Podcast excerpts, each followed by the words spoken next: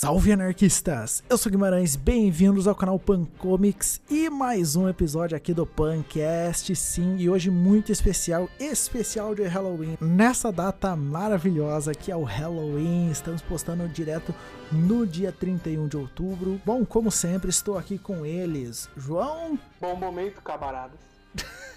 Luana. Ai, eu não tenho nada pra falar de legal. Oi, galera. Melhor coisa, cara. Mas, cara, com certeza, hoje será um dia especial, porque se tem uma coisa que a gente gosta é terror, né? Cara. Nossa. eu- Ah, dep... Brincadeira, brincadeira. porra. A pessoa que mais vende terror pra... vendeu terror pra mim no- na vida, principalmente os filmes antigos, cara, vai falar. Não, "Ih, eu já tava achando que ele me enganou o tempo todo, assim, dois anos de namoro. Eu achei que minha vida era uma mentira. Caralho, velho. Tem- que, Não, não. tem que Terror- rasgar. terror- Bota melhor fogo no gênero. diploma dele. Bota, não tá nem comigo, tipo. bota fogo na faculdade. É legal, na faculdade. então, nem entrega o diploma pra esse menino. Ah, É. Rasga, bota fogo. Mas então, a gente veio falar hoje das nossas experiências com o terror, né, gente? É, acho que é, esse gênero tem as fases da vida, né? A gente tem, vai evoluindo pra certos sentimentos, né? No terror na nossa vida, né?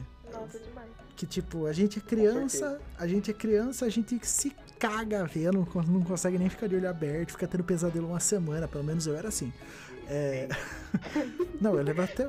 Não, tipo, quando contar, eu vou, vou falar, tipo, quando eu for falar minhas experiências, gente do céu, eu, eu me caguei, tipo, eu fiquei uma semana sem dormir direito por causa do trailer da Invocação do Mal 3. Eu lembro até hoje. cara. Caraca, mas o Invocação do Mal 3 é desse ano, como assim? Não, não é Invocação do Mal. É Atividade Paranormal 3. Ah, Foi o trailer de Atividade Paranormal vamos ver 3. se que ano é esse. Nossa, mas tipo. Tem uma questão com o terror, muita gente não sabe. Mas o, a criação do gênero terror se deu graças ao Georges Méliès, né? Que não só não ficou satisfeito só em criar ficção científica e fantasia, como também criou o gênero terror, né? Com o filme dele, A Mansão do Diabo, né? Do francês eh, Le, Man- Le Manoir du Diable. Chique, fala français. Né, euh, pro- euh, podcast chique, fala français. français. Fala français. Mas Como é que é, croissant? João Bilhetites não. Não, ninguém vai entender essa piada. Eu não, eu não entendi já. Eu não entendi. Ai, É, Você quer que eu explique? É, é não, não precisa. É, deixa, deixa A única, a única referência que eu sei de outra língua é tu rosta parece quando o burro manco. Mas é. Meu mamado favorito. Cara, o Jorge Meleza criou essa, essa maravilha que é o gênero do terror. Uhum. Na época era bem arcaico, se a gente vê hoje em dia, nem dá É, medo no dele. cinema, né? É, no cinema, exato. Lembrando que ele criou É. o gênero no cinema. O gênero cinematográfico de terror, exato. Porque terror existe desde o. Desde o Alan Poe de então- antes, né? É, bem antes até. Antes. Talvez eu devesse ter estudado melhor o te- tema pra fazer esse podcast. Talvez, mas. Talvez. Né? É. Mas A gente, fake news. Esqueci a palavra, mas é isso. A gente é isso aí de. Que a gente pode se levar a sério. Uma olhada aqui tá falando realmente que, que Paul foi um dos primeiros, assim. é, o que realmente se popularizou foi o Poe. O É. primeiro a se popularizar foi o Alan Poe, que depois ele inspirou o Lovecraft, né? E tudo mais. É, Que o Lovecraft tinha uma baita de uma biblioteca na casa dele, né? Quando ele era mais Claro. novo, e viveu, viveu lendo Poe a vida e inteira, né? muita coisa, né? Tipo. E o terror, ele tá. Você falou, né, que o Méliès ele fez o primeiro filme de terror e o primeiro de ficção científica, o primeiro de fantasia. Esses gêneros eles estão totalmente ligados, né? Porque na verdade é tudo, né? Tipo, a, a literatura fantástica, literatura de terror, tudo tá meio que nesse. nesse guarda-chuva de gêneros, né? Que é, É. o. Terror, fantasia, ficção científica. É, tipo, por exemplo, distopia. uma coisa que eu gosto muito é Conan, né? Eu tô lendo os livros do Uhum. Conan, né? Que foi lançado pela editora. Pipoca Nankin. E tem uma Uhum. questão, muita gente não sabe que Conan e, Love, e seres Lovecraftianos são parte do mesmo universo.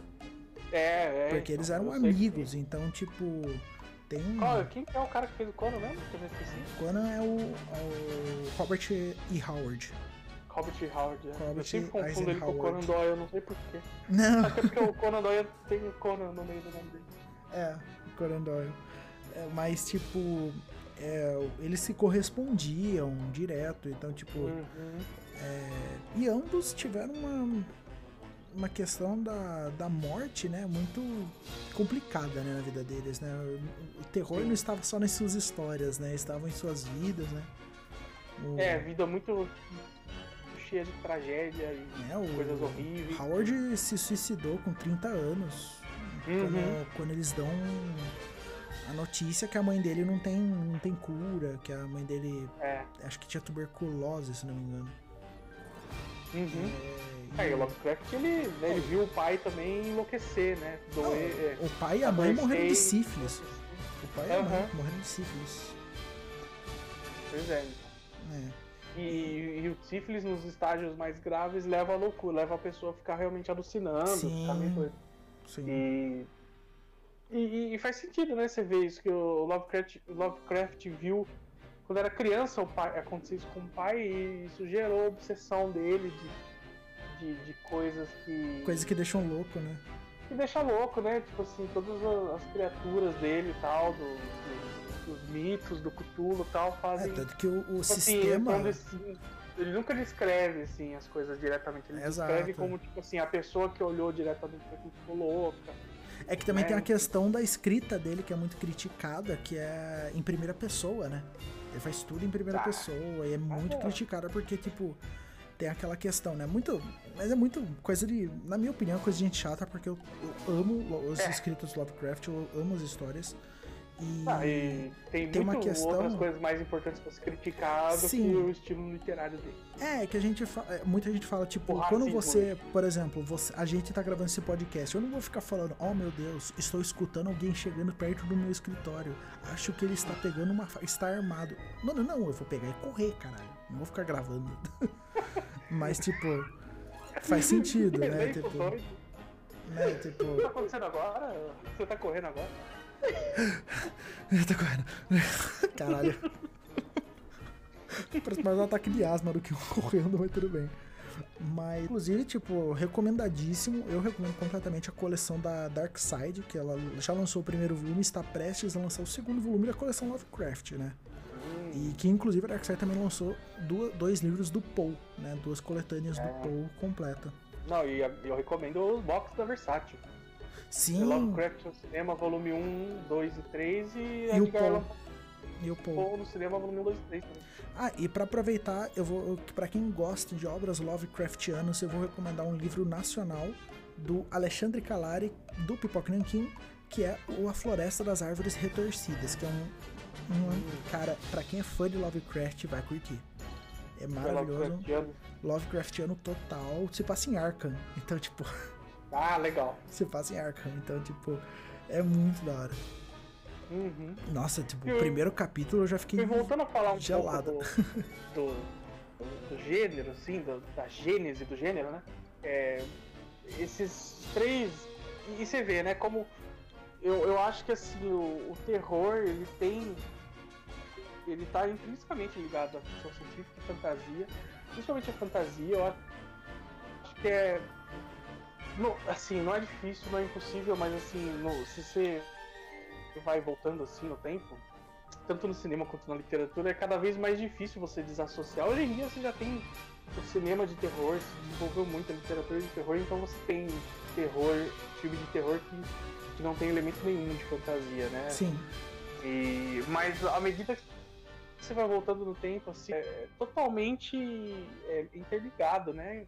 Você não tem é, um filme de terror sem elementos de fantasia ou ficção científica. é, é E muitas vezes você não tinha é, é, fil- é, livros e filmes e obras de fantasia sem elementos de terror, né? Tipo, Senhor dos Anéis tem muito elemento de terror. Nossa, Lara, a cena da Laracna é completa. É, né, o exemplo mais óbvio de. de o exemplo mais óbvio de fantasia, né? É por isso que eu tô citando o Senhor dos Anéis, que é, e é a cena da Larak, né? Que você falou, tem, Do Borog. sei lá, alguns elementos que eu pensado. O próprio Sauron, né? Sim, o próprio Sauron. E também a cena do Balrog, né? Que, tipo, eles não veem, tipo, Ah, ele diz- Balrog é o diabo, né? É, é o é um, é um diabão. e, tipo, Uhum, ele só exatamente. fala, tipo, run you fools, né? A clássica frase. É, então, e é, são momentos ali de, de tensão, de, e é, não é um livro de, de terror, mas é. Você vê como, como né, tá tipo dentro do guarda-chuva ali, do, do gênero fantástico. Né? É que também tem a questão. E pra mim do- o exemplo mais claro disso, de todos, é Frankenstein, né, cara? Frankenstein é a primeira história de ficção científica da história. É, se a gente for pensar, é E- verdade. Nossa, meu é a monstro primeira favorito. de terror que, que tenta é, construir uma fantasia com um embasamento científico, com um conhecimento científico específico da época, lá, que é da época que, a, que tava rolando os experimentos com eletricidade em cadáver e tal, tinha aqueles freak shows que era a galera, tipo assim, ah, vem É, ver um, Show de aberração. uma cabeça humana voltar à vida, sabe? E daí É. tinha um- uma cabeça de um cadáver lá, o cara ligava na eletricidade e a cabeça ficava se retorcendo, assim, né? né? Porque, enfim, as pessoas estavam tentando entender ainda como funciona a eletricidade e tal, e, e Frankenstein é a primeira coisa que uniu tudo isso, esse, esse zeitgeist da época e. Cara, criou a ficção científica. A Mary Shelley criou a ficção científica pra mim. Tá. Basicamente. Cara, eu tenho É. que agradecer a Mary Shelley por ter criado o melhor monstro de todos os tempos, mais clássico. Pra É. mim, é o meu monstro favorito. E tal. É e tipo, mesmo. e tem uma questão no.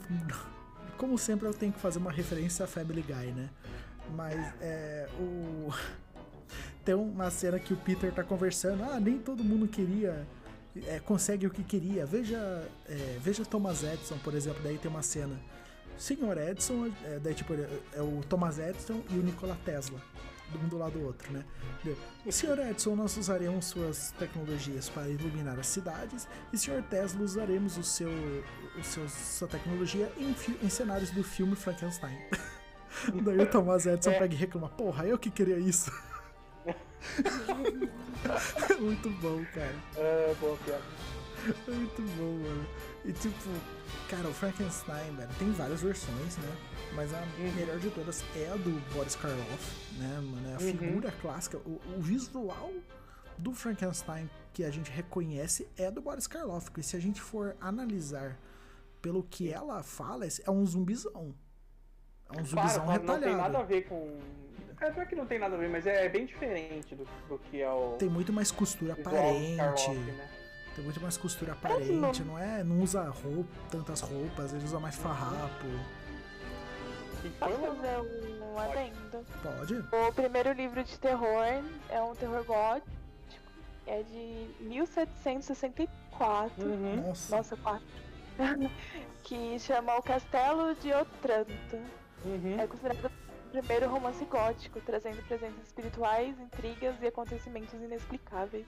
Sim, sim. E aí, esse livro influenciou vários outros é, escritores, né? Igual o Poe Quem que é o e autor?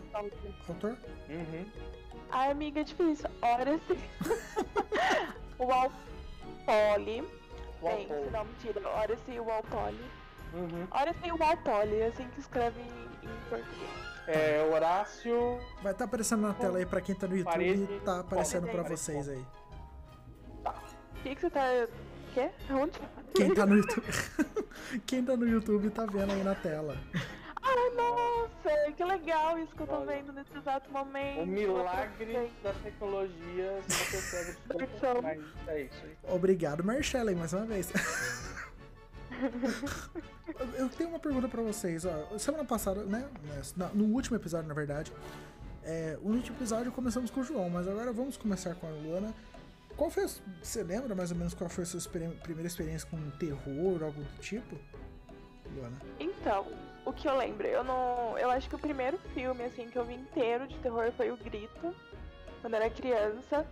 Mas eu era uma criança é, muito parecida como, como eu sou adulta, né? Porque eu sou a mesma pessoa, então a criança cresceu e a gente não mudou muita coisa. E aí um hábito que eu tinha quando criança era ficar um pouco acordada à noite. Eu sempre fui muito notívaga. E meu pai também era, né? Meu pai, ele O é quê? notívaga. Eu sempre não gostava de ficar acordada à noite. Essa é a É, prova essa que é- esse podcast é chique, né? Tipo, francês, palavras Chique, difíceis. Nossa. Aqui tem conteúdo. Aqui tem conteúdo. É. Se vocês não conhecem a palavra, notívaga, notívaga, notívago é a pessoa que fica acordada à noite, tal como um morcego. Ou seja, o nome chique pra Ai. insônia. É. Não, porque, tipo assim, eu durmo muito bem, sabe? Eu durmo minhas 8 horinhas, mas à noite eu tenho aquele pico de energia, né?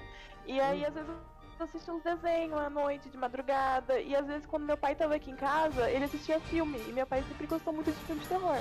E aí, quando eu era criança, eu não tinha o que fazer, eu acordava, ia pra sala, e às vezes eu dava, tipo, umas acordadinhas, e eu via, tipo, uma cena horrorosa passando na televisão. tipo, muito nova. E aí, a primeira memória, assim, muito vívida que eu tenho, uma criança muito cult, né? É com o Eliminado. Eu já falei, tá pro João, que é a cena da velha, sabe? Saindo da banheira. Nossa. E, e eu, criança, eu fiquei horrorizada com aquela Você cena. Eu- lá com. Nossa, com mas o aquela-. Pra uma criança é, é complicado. É, É, bom é, isso explica muitas coisas, talvez, do- É. da minha personalidade, mas enfim, dos meus traumas, mas. Agora Mas tudo foi- faz mais sentido. Nossa, tudo faz sentido, pai, paga minha terapeuta. É, coitado. É, e aí começou assim, né? Começou quando eu tinha, sei lá, uns 5 anos e vi essa cena que me marcou muito. E aí depois de uns anos eu vi esse filme inteiro. Eu lembro que o primeiro filme que eu vi sozinha foi o Grito. É, e eu via os filmes assim com meu pai, assim, começou eu acordando assim, vendo cenas, e aí eu tava assistindo o filme com ele, ele não. Ele via que eu Nossa. gostava, então ele não tinha muito. Muito. como fala? Filtro pra mostrar os Ah, filmes tá. de terror comigo, sabe? Ele Ah, tava mesmo. E eu fui ficando mais velho, ele foi mostrando mais mesmo, né? A gente assistia bastante filme de terror juntos, era o nosso hobby, assim. Ah, isso é legal. É isso. Uhum. Não, divertido. Eu sou muito grata por, por ele ter sido um pai meio desnaturado. Não, é Para eu nem- mesmo. Nossa, e é, e é interessante a gente ver, né? Você tem essa figura, né, de te apresentar o gosto por filmes sendo o seu pai, né? Uhum. No meu Sim. caso, é, a minha figura que mais me fez interessar por cinema, inclusive foi uma grande influência para eu ir estudar cinema, né, na- lá com vocês, foi o meu avô por parte de pai, né? Ele já, ele já desencarnou, no caso, né? Mas, ah, mas, nossa, era uma influência. A gente vivia conversando. Ele me apresentou é, Ben-Hur, filmes de western. Ele adorava o western. Então eu, eu conheci Clint Eastwood, Trilogia dos Dólares, é, John Wayne, tudo nele, saca? Tipo, influência dele. Filmes de crimes ele gostava. Não tanto de terror. O meu contato com terror foi bem jovem com. Pasmei, com Kenan e Kel. Kenan, e- e Kel, eles têm, um, Excelente. eles têm um filme especial de Halloween Caraca, chamado- chamado Duas Cabeças Pensam Melhor do que Nenhuma.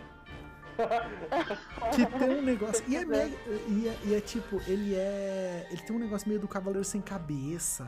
É, é Nossa, muito.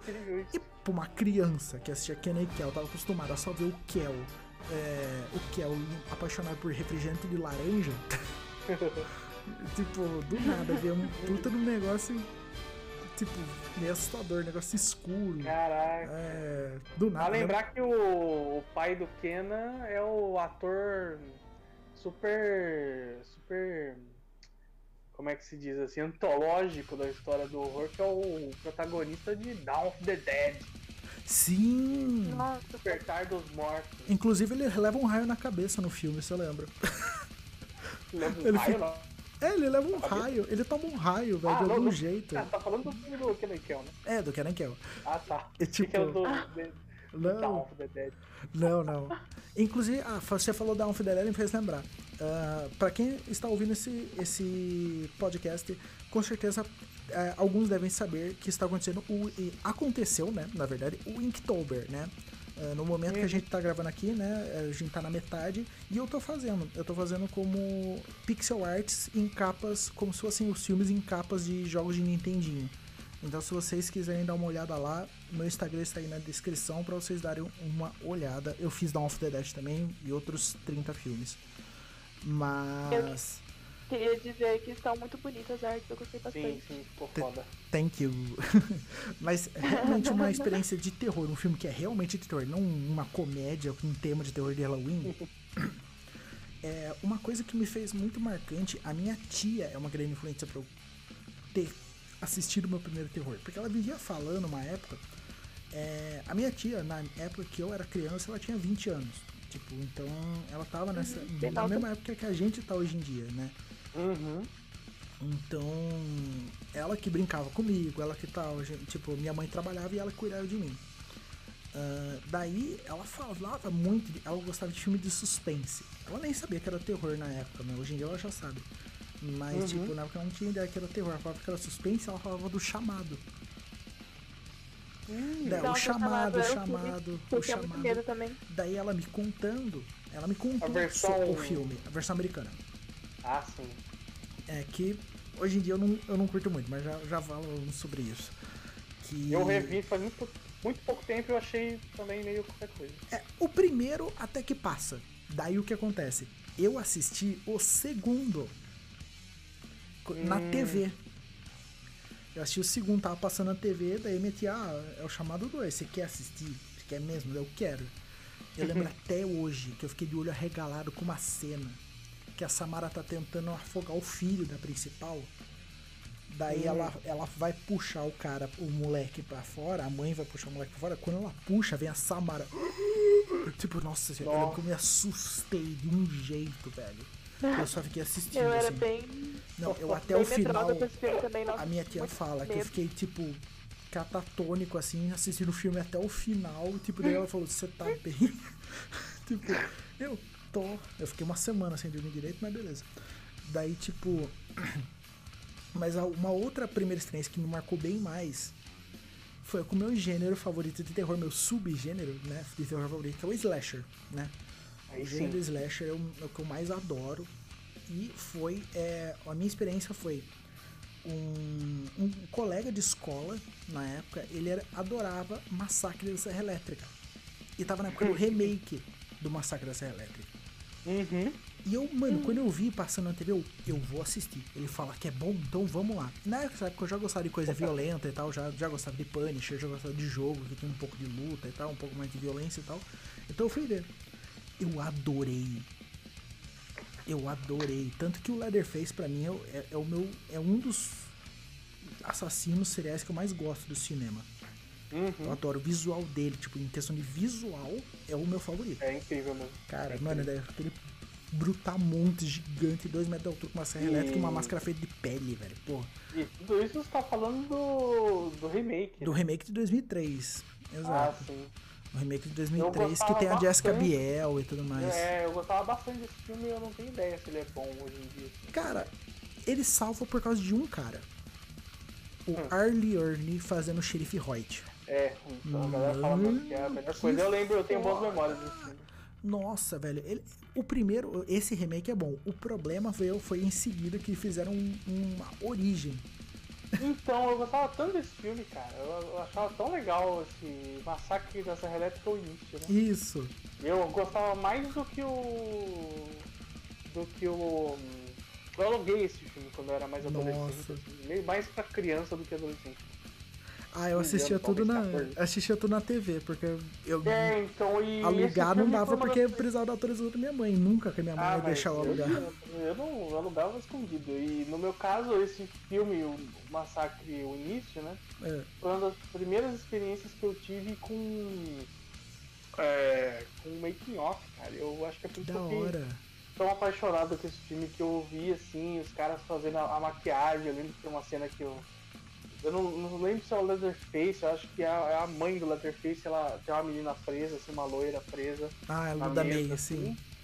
Ela vem por trás, assim, com uma facão, assim, passa no pescoço e abre aquele corte lá sim. e... É super simples hoje, né? Você vê esse efeito. O meu contato. O meu Mas contato eu vi isso assim no. eu vi no. No, no making off, assim, os caras fazendo, daí Nossa. mostra, assim, e daí eu fiquei fascinado com o fato de, tipo assim, quando você tá vendo o making off, você fala assim, caraca, é muito óbvio, dá pra ver, tipo, o pescoço maior, dá pra ver a maquiagem. Sim. E isso me, me encantou a questão da magia da, da mise-en-scène, né? Que tipo assim, qual a É. iluminação certa? O Com o ângulo efeito certo, prático, né? você Efeito não vê, prático. cara. O efeito é perfeito. E aquele É negócio, eu não sei, eu não sei vocês, mas eu sou muito mais a favor do efeito prático. Eu não sou tão fã de efeito digital, sim. até mesmo hoje em Eu dia, acho que cara. depende, mas é, o efeito prático ele tem um charmezão, né? Ah, mas vale bom senso também, dependendo do efeito, do efeito digital, né? é, não, é. Vale bom senso, você, né? Mas você podia ter liberado o cemitério das almas perdidas no finalzinho. Nossa, mais qualquer... direto assim no meio. não, não manda isso, coitado do cara. Mas, tipo, é, essa questão do making off que você comentou, eu, eu, tipo, eu sou fã de making off, tanto que muita série, eu me atraso muito em série, principalmente agora com esse Disney Plus. É, Eu Uhum. assisto o negócio e depois eu vou assistir o making off que tem nos extras. Só que é um making off gigantesco, tipo, o making off de Mandaloriano, cara, é gigante, cara. Uhum. Então, tipo, daí eu. Mas, tipo, o primeiro contato com o making off de terror. Eu não vou lembrar se foi Uma Hora do Pesadelo ou o Fred vs Jason. Eu lembro que tinha o Freddy Krueger. Ah, legal. Eu não lembro qual dos É dois legal, era. de qualquer jeito é Eu não legal. lembro qual dos dois era. Mas eu, eu sou da época, né? Todos nós, né? A gente tem a mesma idade. Uhum. Mas eu, tipo, fui pego naquela onda dos remakes do terror. Ah, sim, total. Então né? eu assisti. O rem- Comecei com o remake de Massacre Elétrica. Fui pro Jason, pro Sexta-feira 13. Fui pro Hora do Pesadelo. Então eu conheci pelo remake e depois eu fui buscar os antigos. E do Halloween não. Do Halloween também, sim, o, o É, do Rob Zombie. Rob Zombie. Eu conheci o Rob Zombie pelo Halloween. Eu também. Pelo eu, também. Halloween eu, gostava, eu gosto até hoje, na verdade. Eu gosto mais do Halloween é primeiro. O primeiro. É, o primeiro. Claro, o segundo é. é fraco. O segundo é muito fraco. Uhum. Mas, tipo, eu gosto muito do primeiro, só que eu também eu, eu, eu gosto, mas como algo separado do Rob Zombie. Porque se Uhum. for pra levar a sério como coisa do Halloween, o Michael Myers, eu não gosto. É. Porque esse tanto, negócio. né? Porque esse negócio, mano, eu é uma coisa, ó, vou puxar polêmica aqui. Vou puxar polêmica. Esse negócio de querer dar motivo pra tudo, eu não gosto. É, né? Ai, o Michael Myers é mal por quê? É porque ele é um mal encarnado? Ele é simplesmente um psicopata e quer matar todo mundo? Não, É, é. ele sofreu bullying na infância, teve um pai abusivo, uma irmã promíscua e uma mãe que era stripper e ele sofria bullying. Irmã promíscua. Coitado Porra, velho. É, é, é, não, não, sim, sim, é uma maneira de dizer, né? Tipo, é o estereótipo, né? Do. do Sim. do- Rob do Zombie, sofredor. né? A culpa, é do Robson. é. Mas, tipo, não, é porque. Mas vou falar, eles tentam fazer isso com muita gente, cara. É, teve, tem uma HQ do, do, do Massacre Select que fazem a mesma coisa com o Leatherface. O, o Massacre da Serra Elétrica, o início é exatamente isso. É, mas tipo, eles não E- abordam toda a infância o do Leatherface. filme do né? Massacre, o último filme do Massacre, que Puta chama, que no pariu. Brasil chama Terror no Texas, eu acho. Leatherface. É Leatherface. É, Essa o Leatherface, Leatherface. essa Leatherface é um novo reboot, né? Então, mas no Brasil não chama Terror no Texas? Eu vi que era Eu conheci como Leatherface, eu não, não sei. Eu, É, eu vi- Massacre no Texas é o nome do filme. Ah, beleza. É o Leatherface, é isso mesmo, é o Leatherface. E eles tentam fazer a mesma coisa. O duro que eu É o- queria muito. Mano, é o eles tentam enganar, Leatherface que velho. sofreu na infância e daí, daí ficou, né? Não, e tipo, eles tentam fazer um negócio que, tipo, que não funciona. Que é assim, tipo, Uhum. no início do filme. Ai, o xerife está levando a criança da família entre aspas, que de acordo com o que a gente tá vendo na cena, entre aspas, psicopata pro, pro uma- um Uhum. moleque que tá indo pra um encontro. Só que, tipo, uma cena antes a gente viu eles matando. Eles esquartejando uma menina. É, tipo, é. o xerife tá certo, porra. Pois é, né? Caralho, velho, tipo. E, tipo, é um negócio meio que, tipo, o Massacre Elétrica é uma das continuações mais, tipo, nada a ver que tem. É, o que valem a pena, realmente, que são muito bons, tipo, que valem a pena assistir é o remake, o original e o segundo, na minha opinião. Porque o resto é, só se você É. gostar muito. É, eu, eu, eu- é. Eu acho que é tipo, só se você gostar, se for fã de Massacre Elétrica. Porque, tipo, se você, mas se você quiser só ficar nesses três, É, tá assim, de boa. eu, eu acho. Eu acho sempre válido assistir todo, sabe? Eu acho que tem que assistir todos. Sim, mas se, não, e- se você não tiver afim, não é obrigado. Mas é isso que eu quero mas dizer. não tipo, adianta nada se você tipo, ver o filme original e o remake e já não gostar desses dois, realmente daí não, É, é, daí não vai. desiste, né? Nossa, vai detestar os Mas- outros. cara.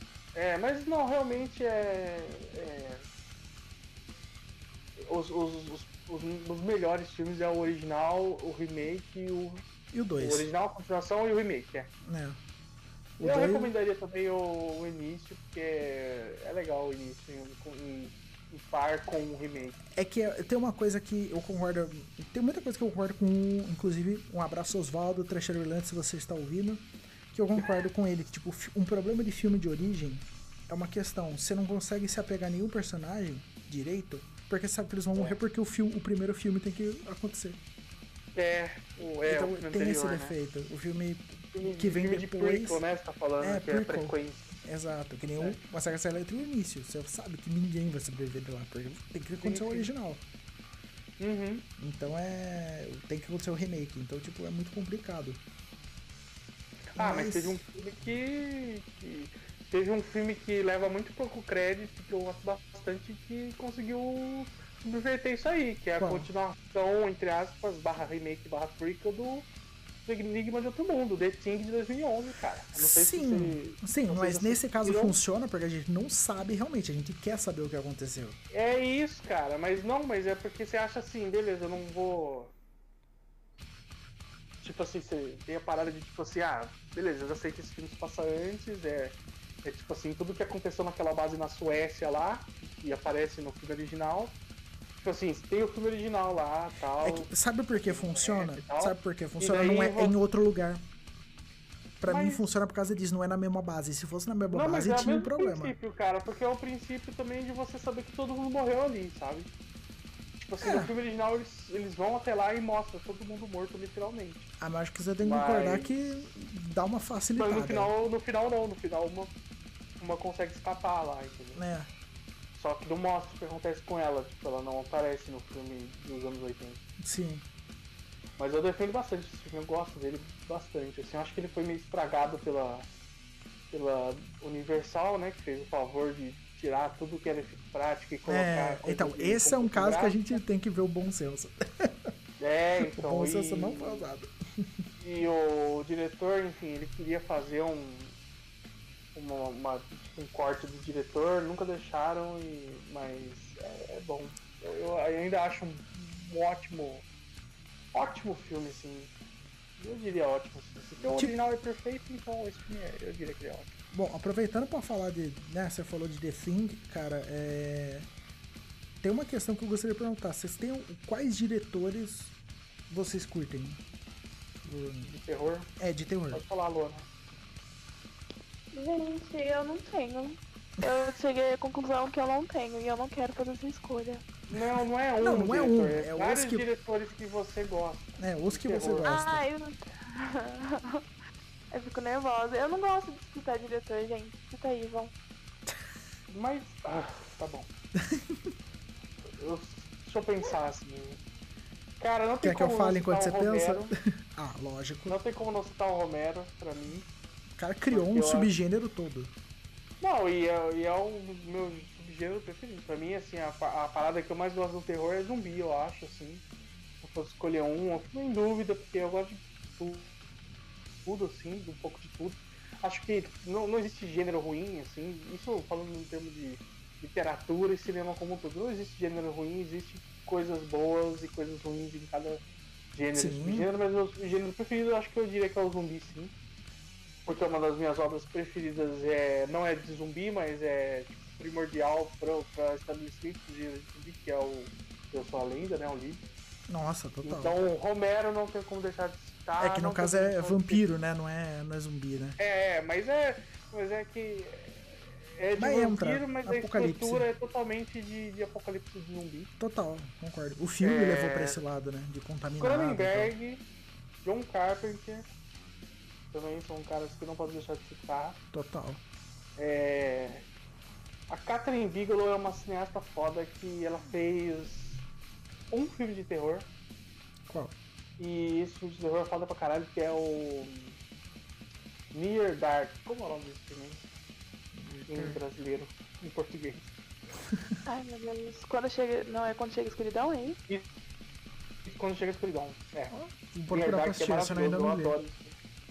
Esse filme tem no box é, da, da Versátil, volume 1 de Vampiro.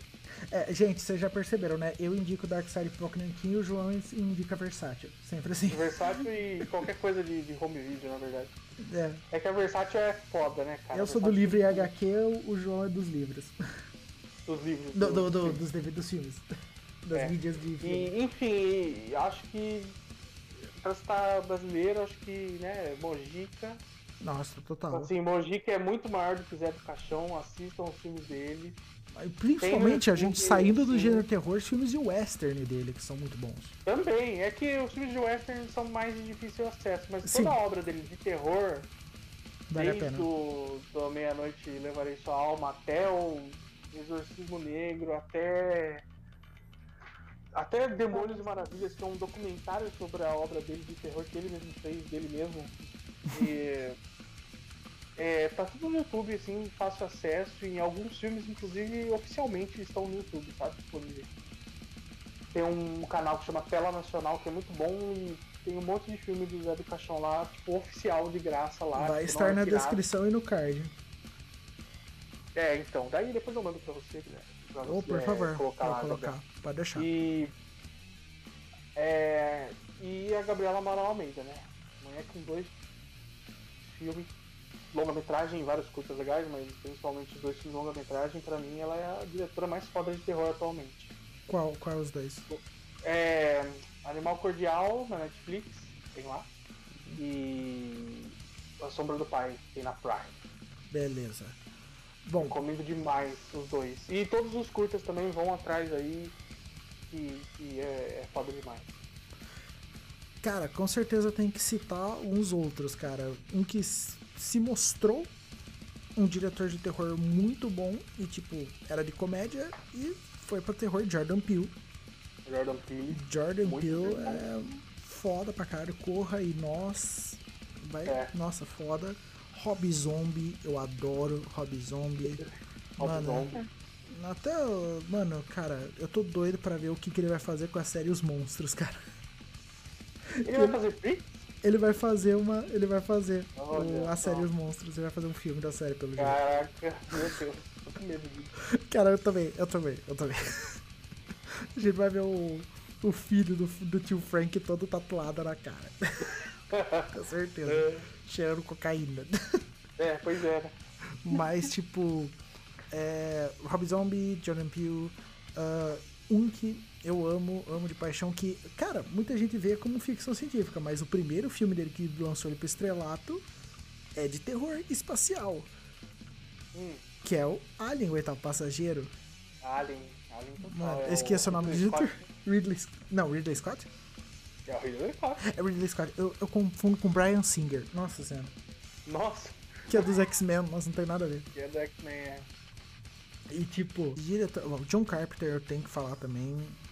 Cara, italiano de Dario Argento. Dario Argento Ah, é. eu amo, amo Dario Argento. É muita coisa, né? Você citar um cineasta, um pouco cineasta não, Ah. não faz jus, né? Um que eu tenho que falar que basicamente criou o gênero slasher Toby Hooper. Toby Toby Hooper Hooper. basicamente criou o gênero slasher do jeito que é Homem- nos moldes que a gente tem. Uhum. Maravilhoso que simplesmente Massacre, Elétrica, Massacre da Serra Elétrica nasceu Sim. porque ele tava com vontade de passar uma serra no monte de gente numa fila porque ele tava entediado. tava chateado, tava puto na fila. Você vê, né, como o cara bacana, né? Cara... Opa. Eu tenho essa vontade de vez em quando, eu odeio fila. Mas é tipo.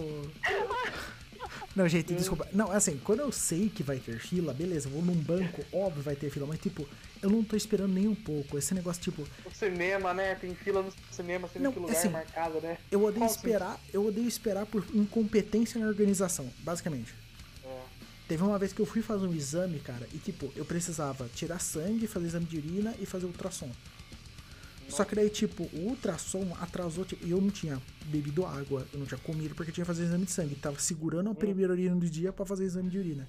Só que demorou, eu ia ter que fazer o ultrassom primeiro. Só que eu tava, primeiro, querendo explodir, minha bexiga tava explodindo. E eu tava com sede, porque eu tava sem água. Então eu falei, ó, desculpa, eu fui lá, colhi a urina primeiro, Beleza, esperei tirar o sangue, beleza. Eu enchi, eu tomei em menos de 20, 10 minutos, eu tomei 14 copinhos d'água. Pra encher a bexiga, porque eu tava morrendo de sede. Garoto hidratado, né? Nossa, eu tomo, Tá, muito, eu tá. tomo muita água durante a noite. E daí, tipo, como eu não podia, não pude tomar essa água durante a noite que eu tava todo dia, eu tava Uhum. morrendo de sede. Então, tipo, e eu tava puto, porque eu tava esperando lá. Puta que pariu. Eu queria pegar a serra elétrica e passar em todo mundo. Mas, é. Fala, Lona. Ah, não. Não, agora que vocês falaram os diretores, posso complementar? É porque Por eu fiquei favor. nervosa. Mas, é Polanski, porque eu gosto É. muito, muito do Bebê Rosemary e a trilogia do apartamento, eu acho que deve ser Nossa. mencionada. Sim. Uhum. Eu gosto muito da Jennifer Kent, que é a Sim. diretora do Babadook, e eu gosto muito Nossa, de The sim. Nightingale. Eu não sei se você Sim. chegou a ver, amigo. Qual? The Cara, Nightingale. Não, acho que não. Desse nome não vou É o segundo filme dela. E É. é. muito bom, assim, é muito bom. E Vou as procurar, eu gosto pra caralho de lembram Babadook. muito. Eu acho. Eu adoro Babadook, foi um filme que me deixou bem assustada. Eu Uhum. fiquei bem assustada. Eu lembrei de um. E Continue. A, a, a Ana Lili Amirpur, que é uma diretora que o. João gosta, gosto demais dela também. que é da Garota Sombria Caminha pela Noite, fez mais um filme que a galera não gosta. Que eu amo, que Eu é preciso rever. Amores Canibais. Nossa, Isso, Amores Canibais. Assim, eu depois de muito tempo, e caralho. depois de, de ver, assim, tem várias críticas sobre esse filme que eu não concordo, assim, do pessoal achando, sei lá, achando tosco, achando estranho. E é um filme estranho mesmo.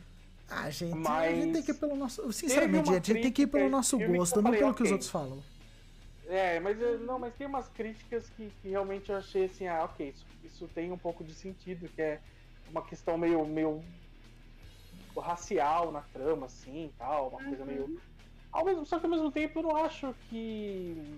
É que eu não quero entrar em spoilers, mas assim, tem uma coisa muito cruel que uma personagem branca, que na verdade é a, é a protagonista do filme, é a personagem branca principal, faz lá com uma das personagens negras e que a crítica é, assim, eu não quero botar palavras na, na boca de ninguém assim, não sei se às vezes eu fiz de errado, mas assim, parecia querer dizer que, que, tipo assim, ah, isso foi uma coisa muito cruel e muito, sabe, achei muito forte isso. Só que eu acho que é meio de propósito isso, sabe? É- É uma crítica. eu acho que no filme todo mundo tem, tem uma moral meio dúbia, meio babaca. E é por isso que, que no. aliás, é um filme que lida com canibalismo, né? É, é exatamente a. E, é um filme que, que eu consigo facilmente é, im- imaginar ele fazendo parte do universo do Mad Max, assim. Porque É. ele parece que passar entre o primeiro Mad Max e o segundo Mad Max, sabe? Quando o mundo tá Caraca. caralho. Sim. E, e tem um. Ai, cara, tem um. Eu não sei, eu assisti o filme, achei o visual dele muito doido, achei ele. Sabe, assim, Sim, eu também achei. Me Eu não gostei. drogado vendo o filme. Eu não gostei quando eu tinha assistido. Aí eu comecei com o João e hoje em dia eu queria rever, assim, eu não revi. É. Mas não dá pra jogar a diretora no lixo, porque Garota Sombria Caminha pela Noite é um filme bem legal, bem Ela diferentão, é sabe? foda, ela é foda. Não. E eu queria também citar o Michael Powell, eu não sei se é assim que fala, porque eu gosto Sim, muito sim. de Pippin Tom. E Hitchcock, né? Porque eu acho que o Paul é, é o anti-Hitchcock da história do cinema. Uhum. E, e você que gosta de slasher, Gabriel, Sim. é isso, né? O Hitchcock engatinhou pra galera do slasher é, correr. Correr, é. Né, tipo, E eu li um livro, né, gente? Eu tô lendo, na verdade, que é um livro, desculpa te interromper.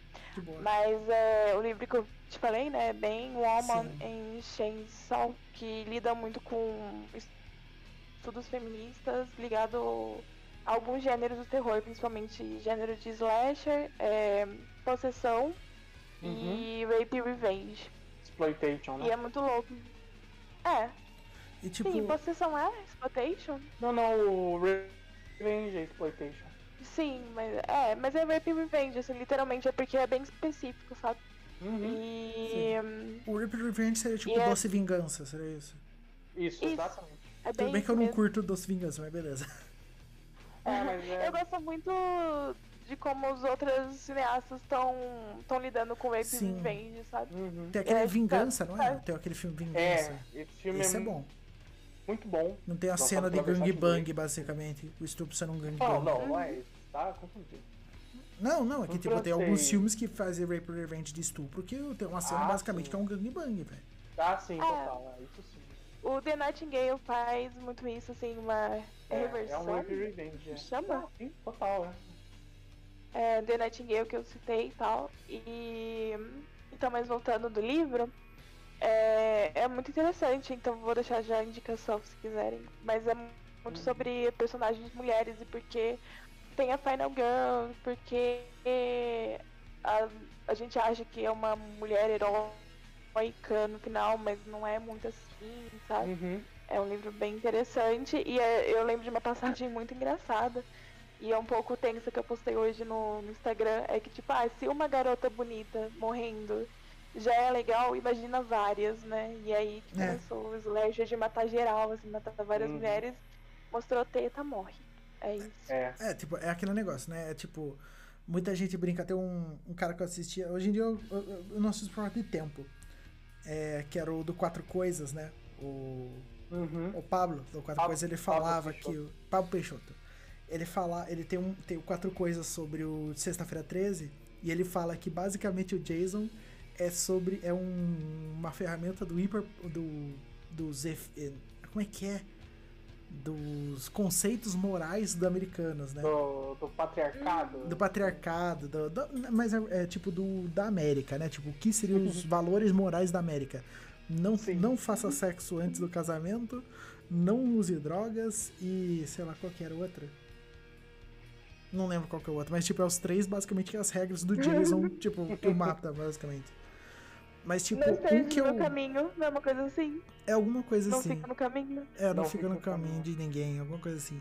Mas, tipo, no. No que é a questão desses diretores, eu lembrei de um que eu tenho que citar, afinal de contas, ele faz parte, parte da minha banda favorita e é o cara que está por trás de todos os videoclipes, e esses videoclipes têm toda essa questão de terror por trás, que é Slipknot, Sean Crahan, que é o palhaço, né? Ele que usa a máscara de palhaço no, no, no Slipknot, né? Cuida São da percussão. máscara de palhaço. Não, ele, ele que usa. Só ele. O resto, cada um tem a sua máscara, cara. Ah, tá. Eu pensei que todos fossem máscara de palhaço. Não, cada um usa a sua máscara. No caso do, do Sean Crahan, ele sempre usa uma máscara de palhaço customizada.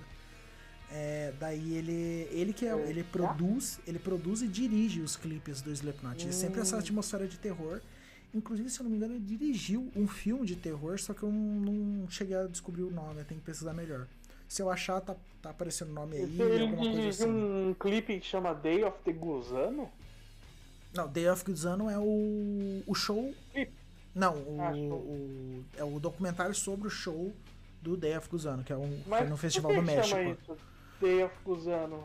Ah, é alguma coisa a ver com o México, que é um show do México. É porque Gusano é. São os cubanos anti-Castro lá, desgraçado. É, eu não sei, eu, não sei muito bem. É, é o nome de um álbum ao vivo, do álbum ao vivo deles do México, Hum, é, tô vendo aqui. E- Documentário show. né? E daí, tipo, eu cheguei a ver o DVD pra, pra comprar, eu quase comprei. Junto, Só que Hum. daí tinha o Yellow Submarine do lado. Uhum. Mas é. Cara, eu adoro essa atmosfera, inclusive a música tem muito disso, né? Eu João, esse gênero que eu e o João a gente ama, é gênero musical, tem muito terror, né? Afinal de contas, Cara, o. Eu acredito o que você é o terror da música. eu, eu é. acredito que você também gosta de King Diamond. Oh, total. Mano, Abigail, cara, eu recomendo pra todo mundo ouvir o disco Abigail, cara. É uma história de É, terror assom- de mansão assombrada maravilhosa, cara. É, é o King Diamond, assim, ele é mais legal pelo visual do que pela música, mas é legal também. Sim, mas tipo, Abigail é um álbum que eu adoro, porque todo o contexto Mas, da história cara, conta a história consigo- linearzinha. Eu consigo tratar muitos, é, traçar muitos pa- paralelos do, do, do rock and roll com com com, com no cinema, sabe? Tipo, é, é- Sim, t- aqui no sabe? Brasil. Desde, desde, desde temas parecidos que as pessoas tratam na música até, Sim. até tipo assim, coisas tipo, mano, Visual. black metal é o gore extremo lá do, do É. filme, sei lá. Verdade, é, o, era até chegar o pornogore, né?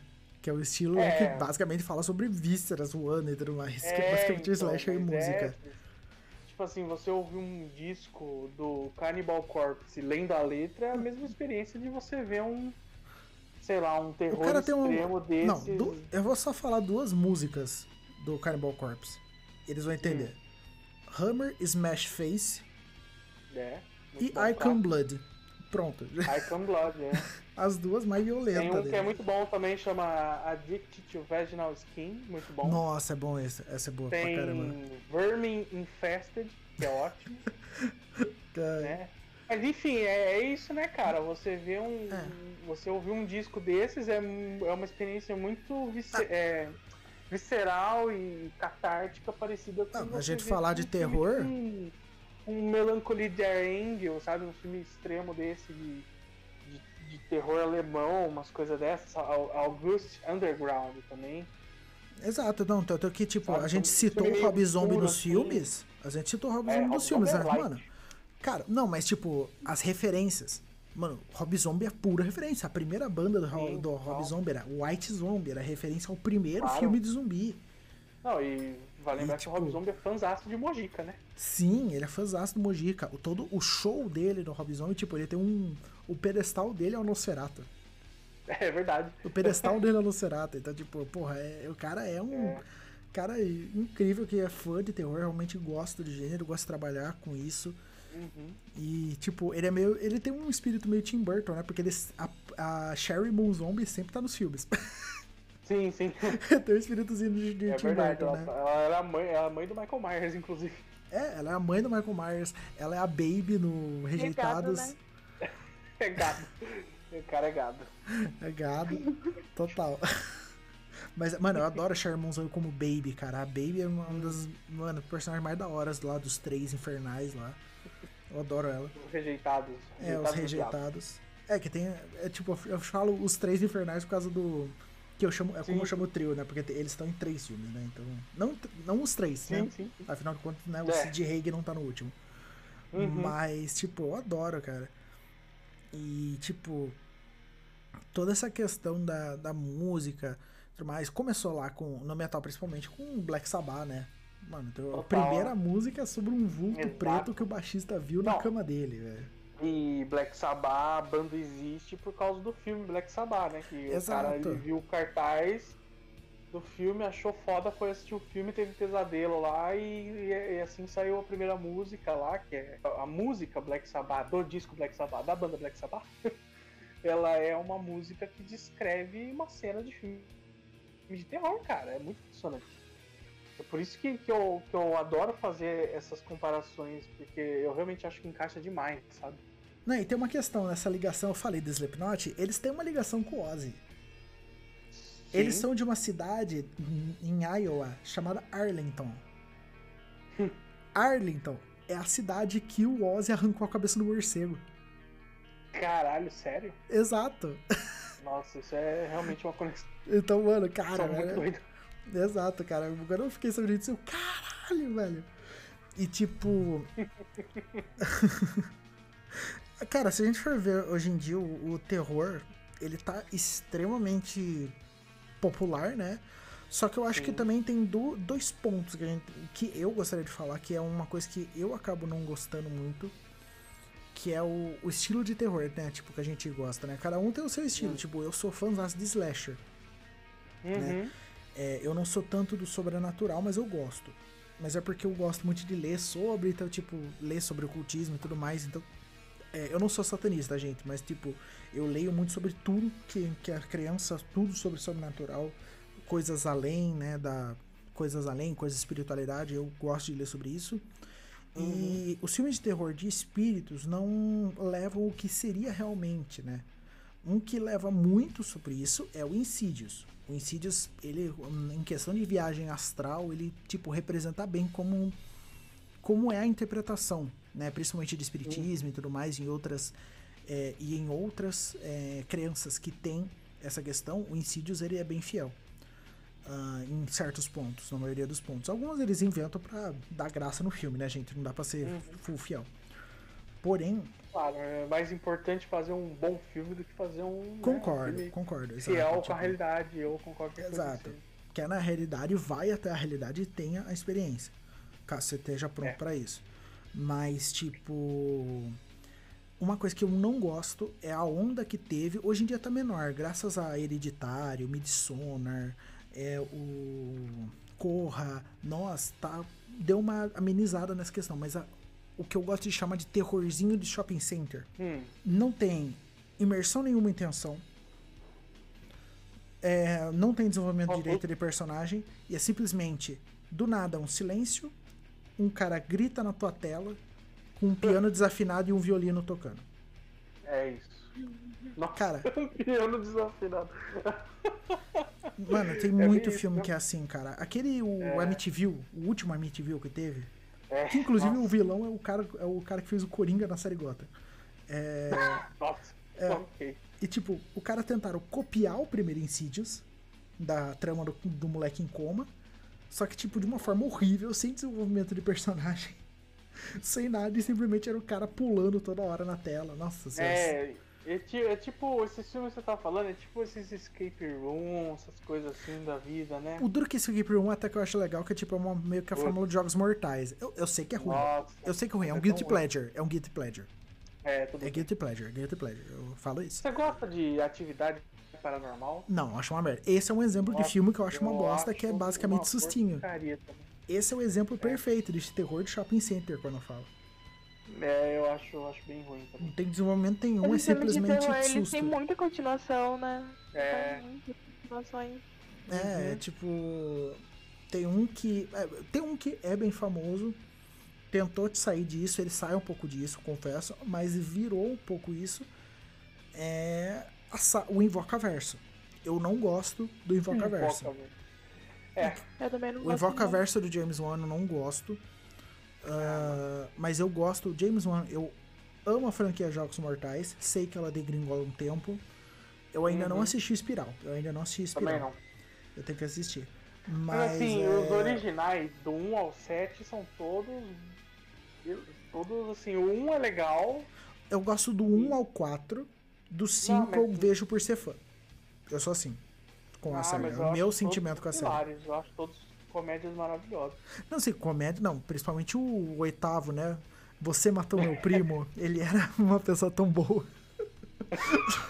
Não, é, então é. Do 1 ao 7, assim, acho. O primeiro é bom, o segundo é legalzinho também, de, de questão de terror mesmo.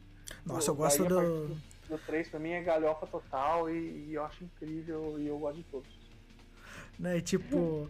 Eu, eu gosto muito, eu, tipo, o roteiro, tipo, em questão de roteiro, eu gosto do 1 ao 4. Principalmente o 3 e o 4, que tem aquele negócio. Pra quem não assistiu, o spoiler, tá?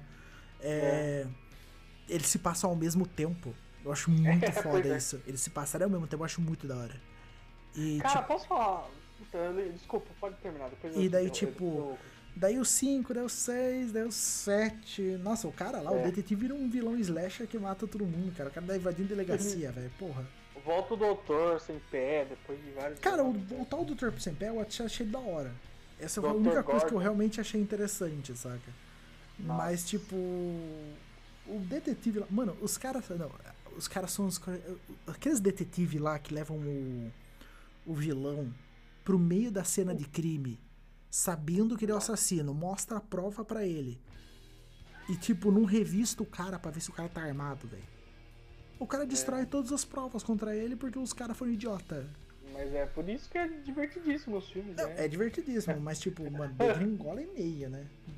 Mas viu, sabe um. Agora que você falou assim, que a gente entrou nesses dos anos 2000, É. cara, eu lembrei de uma franquia absolutamente perfeita e incrível que eu fico muito triste de pensar que ainda tá rolando filme de jogos mortais e de atividade paranormal. É. E não tá tendo filme mais desses filmes, que é o Premonição, cara. Premonição é maravilhoso. Todos. Premonição estão são planejando um reboot.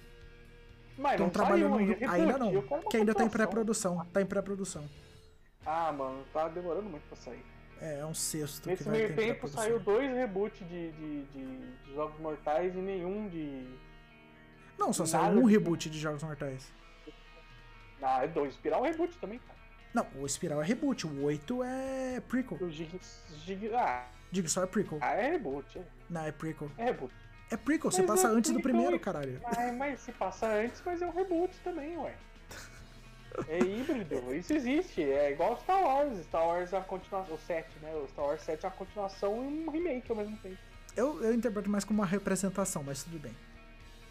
Ah, Tipo, pro público novo, saca? Tipo, quem nunca assistiu consegue assistir o Mas- Espiral porque vem antes, saca? é. Tipo isso, saca? Mas é remake, né? Não é remake porque eles não, eles não refazem nenhum filme, né? Remake se Cara, eles refazerem o primeiro, por exemplo. Mas eles refizeram. O episódio 4 é igual ao episódio 7. Hã? Eu tô falando do, do. tô falando do Star Wars, cara. Ah, tá. Eu tava falando dos Jogos Mortais. E o Jigsaw também. O Jigsaw é a mesma coisa. Jigsaw é o remake do primeiro filme. É. Ah, opinião diferente, beleza. Mas, tipo, É. é. eu já não acho isso. Eu já acho que é um tipo de rep- representação, meio que continuação, mas ao mesmo tempo explicando muita coisa pra um público novo que nunca Tem que assistiu. falar documentário. Eu não sei Diga. como vocês conseguem distinguir os filmes, porque tem, a partir de um momento, Jogos Mortais pra mim vira só uma massa, assim, de filmes que são Eu só sei por causa das armadilhas. Assim, eu vejo só uma massa, sabe? Mas é Ah, porque eu... eu- vi uma vez só, né? Eu sei por causa das armadilhas, eu sei por causa disso. Ah, sim, mas eu enxergo muito como se fosse um Não, é, não. Mas os do, massinha. os do meio criança, é tudo a mesma coisa pra mim. mas É, é uma maçaroca. Ah, é tipo uma massinha, é O uma primeiro O o primeiro eu acho bem... É quando você é criança e mistura é aquele monte de massinha e só fica aquele bloco de massinha É. marrom. Exatamente. Não, o Exatamente. primeiro, primeiro e o Jigsaw O primeiro é bem icônico. Nossa. É, Sim, Lançou o a carreira é do James Wan. Mas o resto, pra mim, é só uma maçaroca. Mas é bom, é bom. Sim. E tipo. Mas eu acho que esses filmes vão ficando assim mesmo, vão ficando cada vez mais uma maçaroca, porque a gente, eu e o João, a gente reviu todos a noite do, a noite do pesadelo, nossa, a hora do pesadelo. A Hora do Nossa, Pesadelo Hora do e- Pesadelo. Velho. E o Sexta-feira 13. Ah, daí culminou no, no, no Fred vs Jason. Ainda não, mas vamos, vamos chegar lá. Ah, aí sim. É Eu, é, de reboot eu tô. Eu vou, eu vou. Eu quero maratonar o. Porque está para sair falando de novidades. A gente falou de premonição, né? Tá em pré-produção o sexto filme, meio reboot. Eu acho que vai seguir esse mesmo esquema do espiral, saca? Que é meio que no mesmo universo, só que vai ser meio que um reboot. Ah, Qual? o Premonição. É, mas é Hum. tipo. É uma representação, é esse negócio que eu falei de representação, saca? Pro novo Uhum. público. Mas um que vai sair agora, né? Tipo, vai, já tem trailer, é Pânico 5. É. Vai ter é Pânico verdade. 5 e eu vi o trailer, eu tô ansiosíssimo, cara, porque Ah, ele eu vai. vi também, eu tô bem curioso. Ele vai misturar o negócio de smart home, cara. Mano, eu tô doido pra ver. Oi? Vocês não terminaram de escutar o que eu falei? Porque eu caí, né? Você caiu? Eita, Não- você caiu, eu não ouvi. Eu não percebi. Caralho, perdão. Continue então. Fala o que você tava falando. Termina o que você tá falando. Não sei nem de onde terminou, é. Deixa quieto. A última coisa que você falou é que você gosta. O primeiro era bem icônico, depois você não falou mais nada. É.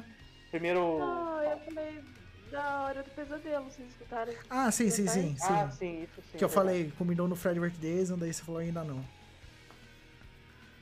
Não, ainda não. Mas Ah. é isso, agora eu consigo distinguir, mas antes também, depois do primeiro, segundo, terceiro, a hora do pesadelo virou uma maçaroca na minha cabeça. Uhum. E sexta-feira 13 também é uma maçaroca, mas agora a, a hora do pesadelo eu consigo distinguir. Uhum. É isso. É. Eu gosto de. Tipo, eu, eu falo assim, é que nem.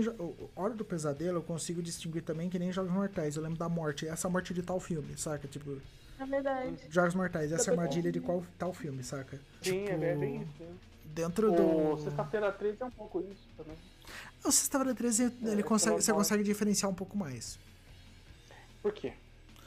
Por exemplo, a, gente tem o Jason em Nova York, então a gente sabe qual que é esse. Qual que é esse? Jason em? Nova, Jason Nova York é o o penúltimo. É o penúltimo, é o 7, né? Ah, é o 8. Não, não é o 8. É o 8. E ele fica É, em é Nova o York. 8. É o 8. É verdade, ele passa 20 minutos em Nova Ele fica os York. últimos 10 minutos em Nova York. É, Só. tipo, é o 8. É, é o 8. Porque daí o tava olhando 9, o porque- 9 é o vai pro inferno. Que é ótimo. Mano, esse filme é muito bom. Por que, que as pessoas odeiam tanto esse filme? Eu gostei tanto desse filme. Mano, é muito viajado. Amigo. É um filme Sim, legal, mas não é um bom. Sexta-feira 13. Ah, mano, eu vi entrevista com o diretor, eu achei ele tão foda. É, tipo, é igual o Shyamalan de novo, o Joel Schumacher. É Ah, gente que não merece hate e tá sofrendo hate. Aí Não, eu não falo que o tá, cara tipo, merece hate, eu não tô falando o isso. Nolan Mas, e- porra, brota uma, uma irmã, uma sobrinha, uma prima do Cara, Jason do nada, bom. velho. Tem o Necronomicon, Então- cara. Mano, Necronomicon, o que, que tem a ver, caralho? Tem a ver que o diretor era fã pra cacete e Pô, ele- tem uma referência, falou tá? assim- Com uma referência falou eu assim, acho olha, da posso botar o Necronomicon? Ninguém falou não, então falou, É, então ninguém falou "Vou não." colocar. E é isso, e, na, e pra ele, tipo, a interpretação dele do Jason é que a mãe usou o Necronomicon pra invocar o Jason e é por isso que o Jason é um, é um zumbi mutante louco, porque ele é tipo um Deadite. Só que daí Ah, recontar, é, contaram melhor fantástico. nas HQs, eles contaram uma outra origem, você sabia? Ah, Nas whatever, HQs é cara, porque cara, eles, é eles divertido. assassinaram os exploradores na época que tinha um xamã lá em Crystal Lake, onde é o local do Crystal Lake hoje em dia. Nossa. É, eles mataram o xamã e o sangue do xamã amaldiçoou o lago. E como o, Jason se afogou e tal, daí tem essa questão. Nossa, você acha bom? Eu tô falando por Não, cima, é que tipo, é melhor desenvolvido. É, assim, não sei. Eu sei que no filme é mó divertido, é mó legal, o diretor é foda. O Mas assim, pela trecheira vai, pela trecheira vai. colocou um monte de nudez masculina, porque ele falou, olha, se, se tem um monte de nudez feminina no meu Vai filme, ter vai masculina. ter masculina também. Eu achei foda e... Não, isso eu achei interessante, tá? Cara, eu falo, pela trecheira vai, cara. O Jason já naquela época nem É igual- como a gente exigir muito, né? Também. É igual a Hora do Pesadelo 2 também, que a galera odeia. Gente, e, desculpa, pô, mas Jason vai pro inferno é muito. É uma pérola, é maravilhoso, perto de Jason X, né? que veio depois. Que aquele sim é É, uma pois bosta, é. gente. Desculpa, aquilo lá é uma bosta. É, eu preciso rever esse filme ainda, a gente não chegou nele ainda. Nossa, velho, já viu. X, velho. E daí teve uma. Falando de novo HQ, teve uma HQ que juntou o Jason X com o Jason antigo. Nossa senhora, é muito viajado. Nossa. Assim, eu na memória eu, tenho, eu lembro que é divertido. E o David Cronenberg morre, né? filme. O- Nossa, é o o verdade. É verdade, ele mata o Cronenberg, velho. Nossa senhora. Mas tem a- a questão mais de, tipo, dessa questão de, de slasher é. Um filme que brinca muito com isso é o Segredo da Cabana. Que eu acho genial o Segredo da Cabana. É ótimo. Eu, amo, Mano, eu amo, amo, amo. inclusive eu, já- eu fiz também do, do Segredo da Cabana, né? Do. é, Inclusive, eu tô- só pra explicar, é, mais uma vez falando rapidinho do, do Inktober, eu tô seguindo a, a lista do Trecheira Violenta que eles soltaram. Do Inktober. E daí, tipo, tem lá o Segredo da Cabana.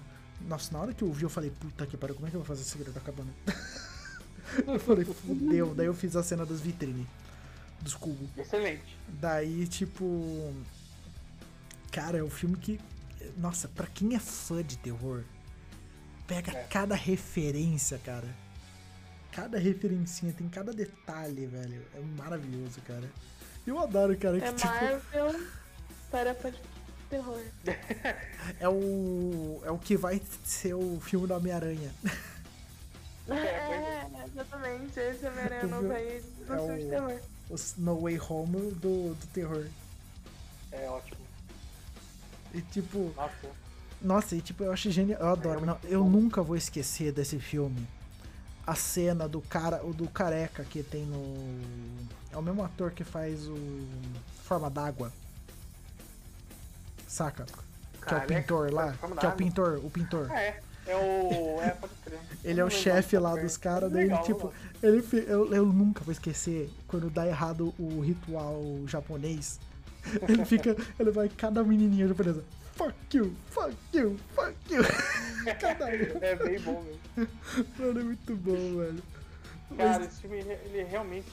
Ele é muito bom, né? E ele é um filme bom de, de, de comédia também, né? Não só de terror, mas ele é uma comédia. Nossa, é muito engraçado, velho. Tipo, É, o tipo motivo- assim, é um dos únicos filmes que eu consigo lembrar que tem um susto, um jump scare, que é um.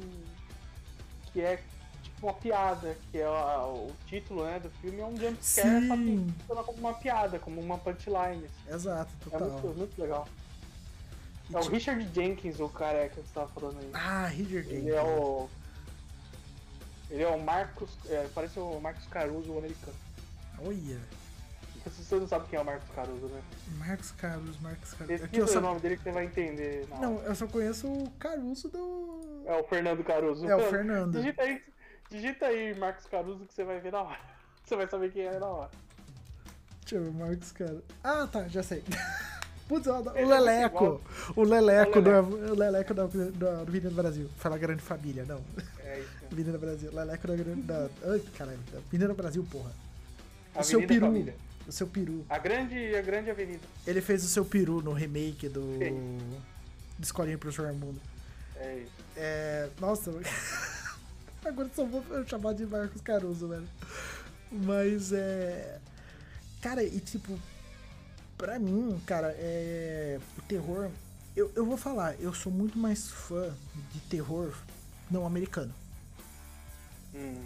Principalmente terror japonês. Os filmes de terror japonês, cara, tipo, tão anos luz na frente, cara, de muitos filmes de terror. É, tem a qualidade do. Mas, tipo, a época, a gente vê a época, em questão sobrenatural, principalmente, o, e terror psicológico, o Japão tá muito à frente. Se a gente vê. é, por exemplo, a gente falou de O Chamado e o Grito. Os originais japoneses são muito melhores. Ju-On, que é o grito original, né? O Ju-On, é, tem oito, fi oito, oito, oito filmes. Né? São quatro da série principais, duas, dois filmes de TV, minisséries e E dois é tudo- curtas. E dois É curtas. tudo do mesmo, tudo do mesmo diretor, né?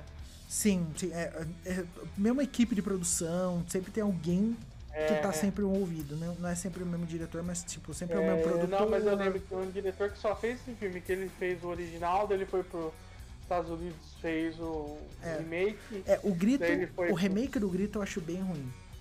Eu não que é do gosto. mesmo diretor, né? É. Isso que é mais doido. É que também tem muita influência de estúdio americano. Foi o estúdio É, que sim. cagou pra mim. Claro, claro, claro. Então, tipo, daí cagou pra mim. Parece que o estúdio me ignorou. Não, tipo, pra mim o É, que cagou foi o estúdio. Mas é. Ju-On. E daí o, o Ringu, né? Que é o.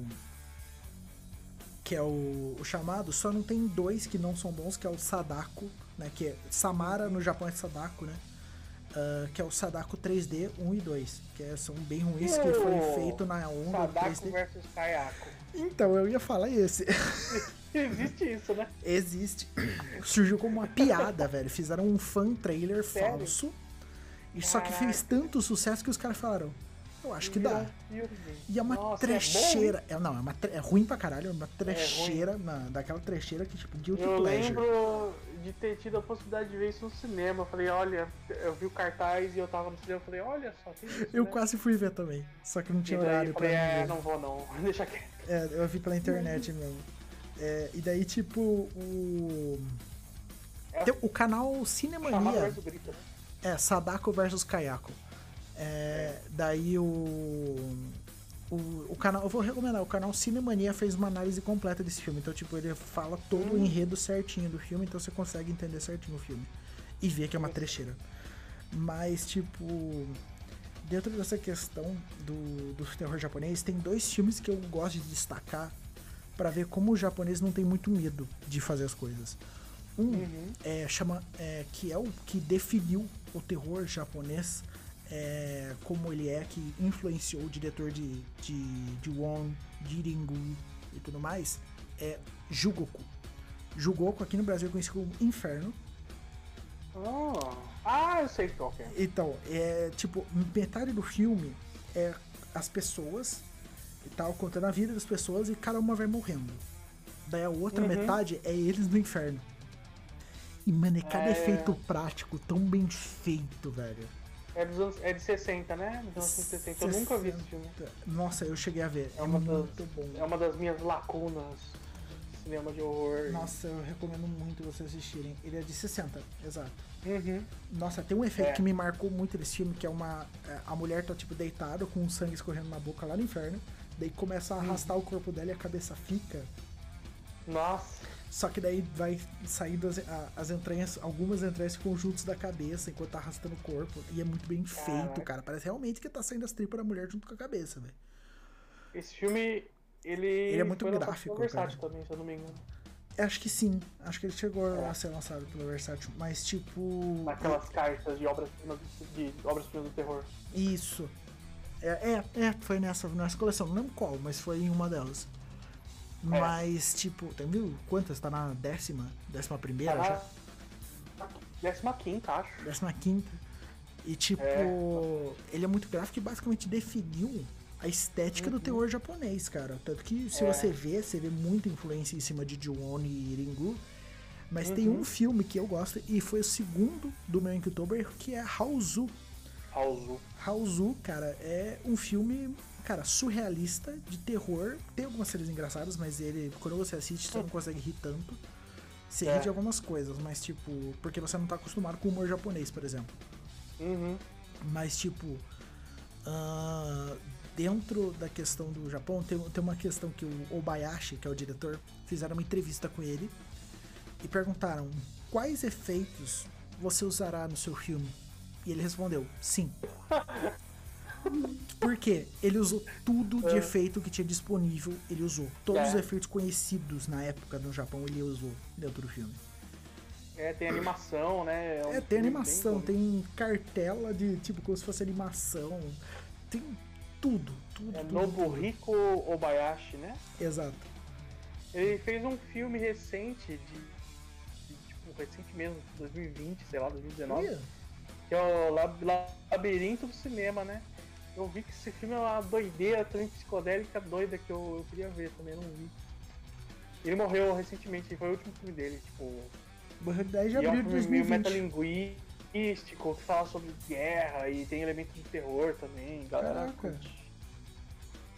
Não, Labirinto do Labirinto Cinema. do Cinema, 2019. 2019. É, Labirinto do Cinema. É, ele morreu no dia 20 10 de abril de 2020. Não tava É. sabendo. Aí, achei que ele já morreu há mais Covid? tempo. Não sei. É. Mas... É porque o Raulzu é bem antigo, né? O Raulzu é. É de 77. É, É de 77, é bem antigo. Então, o tudo que tinha na época, né? Se Uhum, fosse hoje em uhum. dia, meu Deus, não ia ficar pronto nunca o filme. é. é.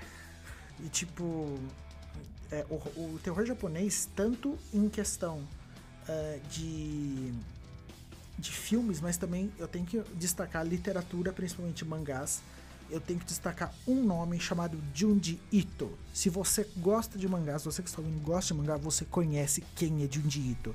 E se você não conhece o nome de Junji Ito, com certeza você conhece a obra dele chamada Uzumaki. Cara, é uma das obras de terror mais incríveis. Que se você leu Uzumaki, você passou a ter medo de espirais quando você viu essa obra. Mas é incrível, cara. O Junji Ito, ele faz umas obras de terror baseadas na mitologia japonesa, cara, que você fica tenso. Eu recomendo vocês, quem não conhece, eu tenho inclusive, ah, essa obra que é Fragmentos do Horror, que é uma obra de 2014 dele, né?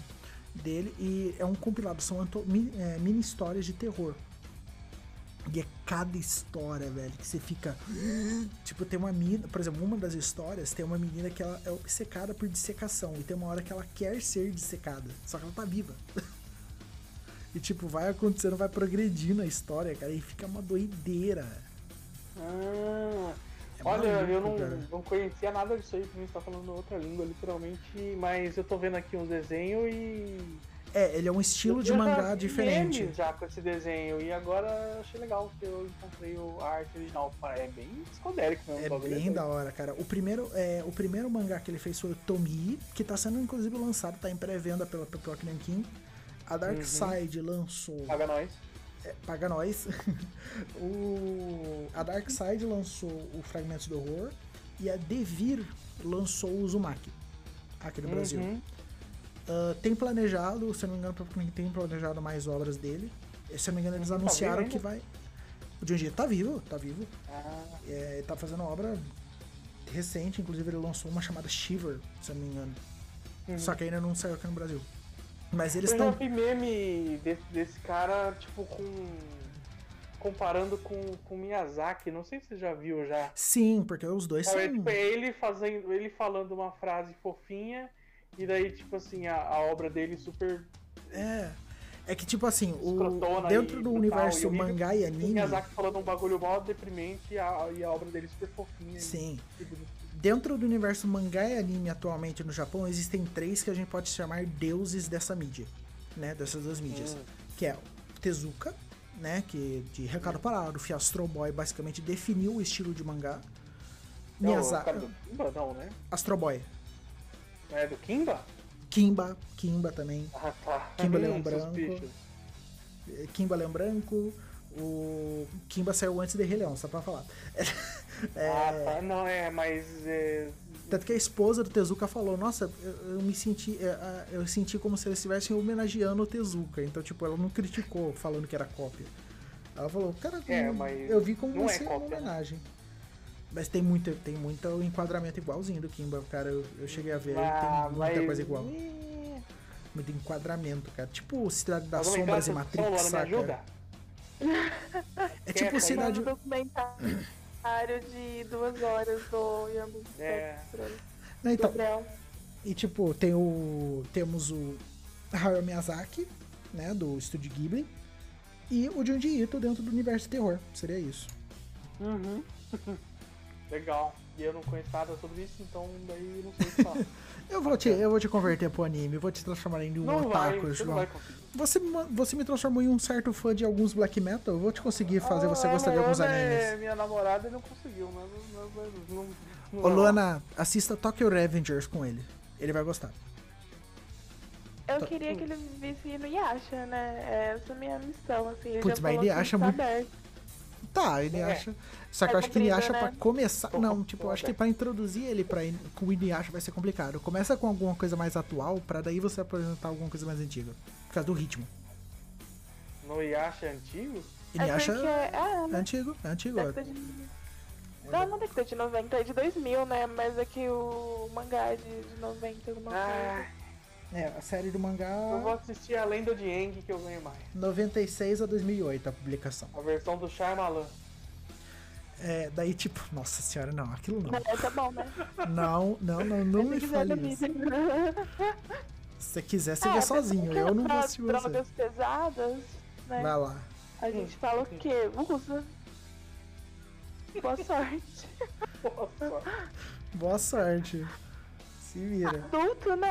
Já sabe o que é da vida. Exato, pode, pode se responsabilizar pelas merdas que faz. É, Uhum. mas eu, eu recomendo, eu vou recomendar, inclusive pra todos que estão ouvindo, Tokyo Revengers. Não tem a ver com terror, é de gangues, mas é bem da hora, cara.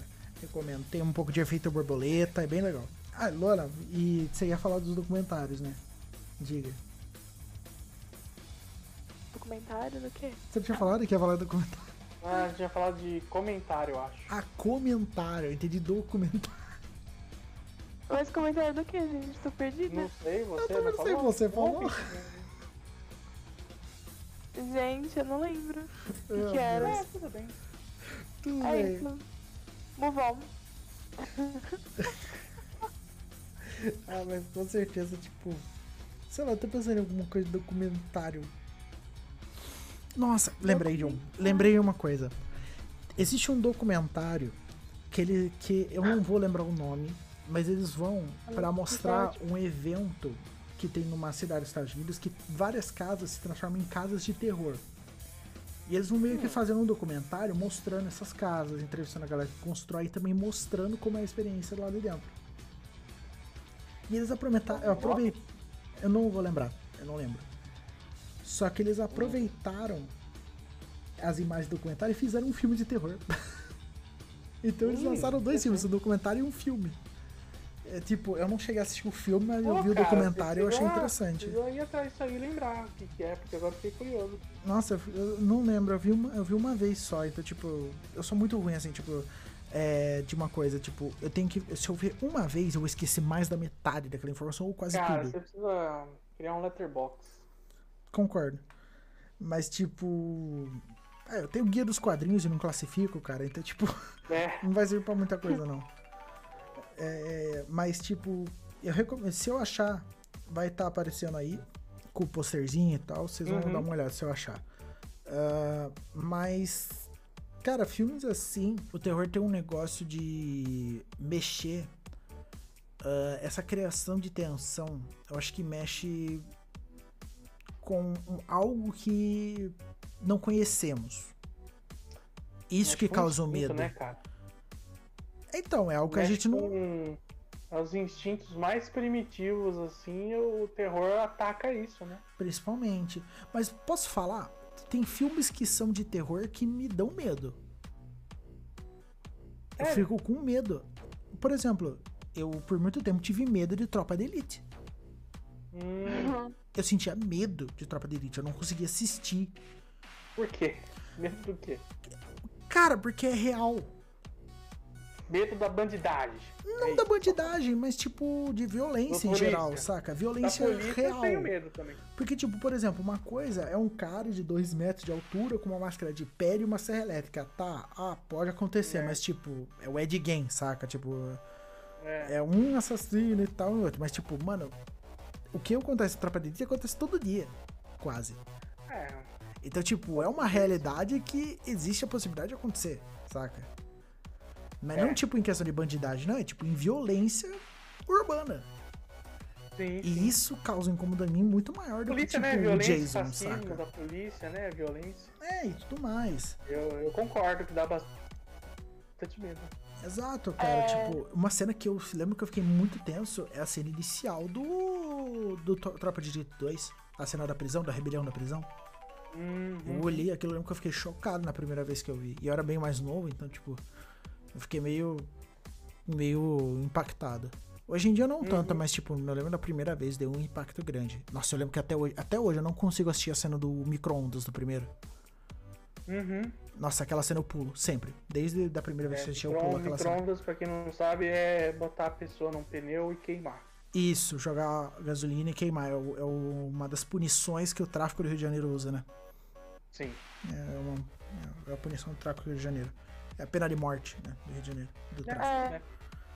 Eu vi Tropa de Elite e eu fiquei bem de boa. É, eu Era bem na também. época assim que saiu. Não, é. E não me afetou muito, eu nem lembro muito do filme, eu não vi o segundo. Mas queria comentar sobre terror que eu acho que sim, mexe, pode mexer com, com coisas que a gente não vê, né? Não percebe. Uhum. E, mas é muito social, né? Um gênero que que mostra muito as ai não é isso os anseios sociais de um contexto de uma sociedade de uma época Uhum. é, é, e mesmo eu tenho a percepção que mesmo que o terror não, não é uma coisa consciente que quer revelar, né? Em todo esse lance de pós-terror, comentário social. Eu Sim. acho que mesmo quando não é consciente, eu acho que é muito medo inconsciente de quem tá realizando. É uma teoria minha, assim. Mas que faz Uhum. sentido, né? Eu acho que é Sim. muito difícil fazer um filme sobre o que você não acredita. Então, sempre um anseio, assim, e o Pelo menos pro, né? pro roteirista, né? Tipo, escreveu. Sim, sim, exatamente. É, é que nem a Ou gente tava então- conversando antes de gravar, né? Que eu tava falando, né? Que, tipo, eu acabo levando um pouco mais a sério por eu ler a questão de ocultismos. Daí, tipo, o João falou, você afeta você, né? né? Porque o João é cético, né? E, Sim. e eu não. Eu Mas já tenho é, eu minhas acho que crenças também e quanto tal. mais, quanto mais filme de terror assiste também, é, menos, menos causa medo, pra mim, pelo menos. Sim, você vai acostumando. Não, nenhum filme a gente vai pegando as mais. linguagens e tudo mais. Ah, mas Uhum. a gente também, João, tipo, a gente também tem que botar um, um plus, uma, uma equação, um, um- dado a mais na nossa equação de nós três, né? Nós três estudamos cinema, então a gente sabe das linguagens. Então a gente sabe detectar a linguagem Ah, e consegue evitar Mas algumas coisas. Antes de, antes de estudar, eu já não tinha mais medo de cinema, de verdade. Eu comecei a eu conseguir parar o medo de cinema porque eu estudei cinema. Antes Medo disso, de cinema, eu era medo cagado. de terror, não. É, medo de terror Ah, quando eu eu estudei também. cinema. Porque antes E eu me cagava. eu tenho medo, medo de algum filme, assim, eu tenho muito pesadelo, né? Então nunca é uma coisa que. tipo assim, independente do que eu vou assistir, às vezes eu tenho um pesadelo, é muito do. Se eu tô ansiosa, Uhum. se eu tô triste, né? Então, assim, eu acho que filme de terror não desencadeia em mim é pesadelo, sabe? Uhum, Sim. sim. Mas o que eu queria continuar, assim, é que mesmo quando não é esses anseios sociais, eu acho que tem muito do inconsciente, né? E aí a gente viu o João Missa da Meia-Noite do Flanagan. Flanagan, assim que fala? É bom, eu ainda não assisti, é bom. É maravilhosa. E Mas ele- não veja nada sobre, não. Não, Não, eu não vou ver nada sobre. A única coisa que eu vi sobre é não, aquele, aquela foto é. que tá nas redes sociais do Corpo de Cristo, venha pegar e tal, e a menina levanta. É a única coisa que eu vi. É, não veja nada. Não Eu só vi isso em tirinha, sabe? Não vi É. mais nada. O próximo que interromper, eu vou mandar o capeta puxar o pé às três horas da madrugada. Pronto. Pode mandar. Eu já durmo de conchinha com ele, não vai fazer muita diferença. Ó, fiz palestri... mais palestrinhas. Fica quieto que eu sou a única mulher aqui do podcast. Ó, aí tem o Mike Flanagan. E aí ele tem essa série, gente, é brincadeira, tá? Pode rir. Mas ele tem essa, essa série.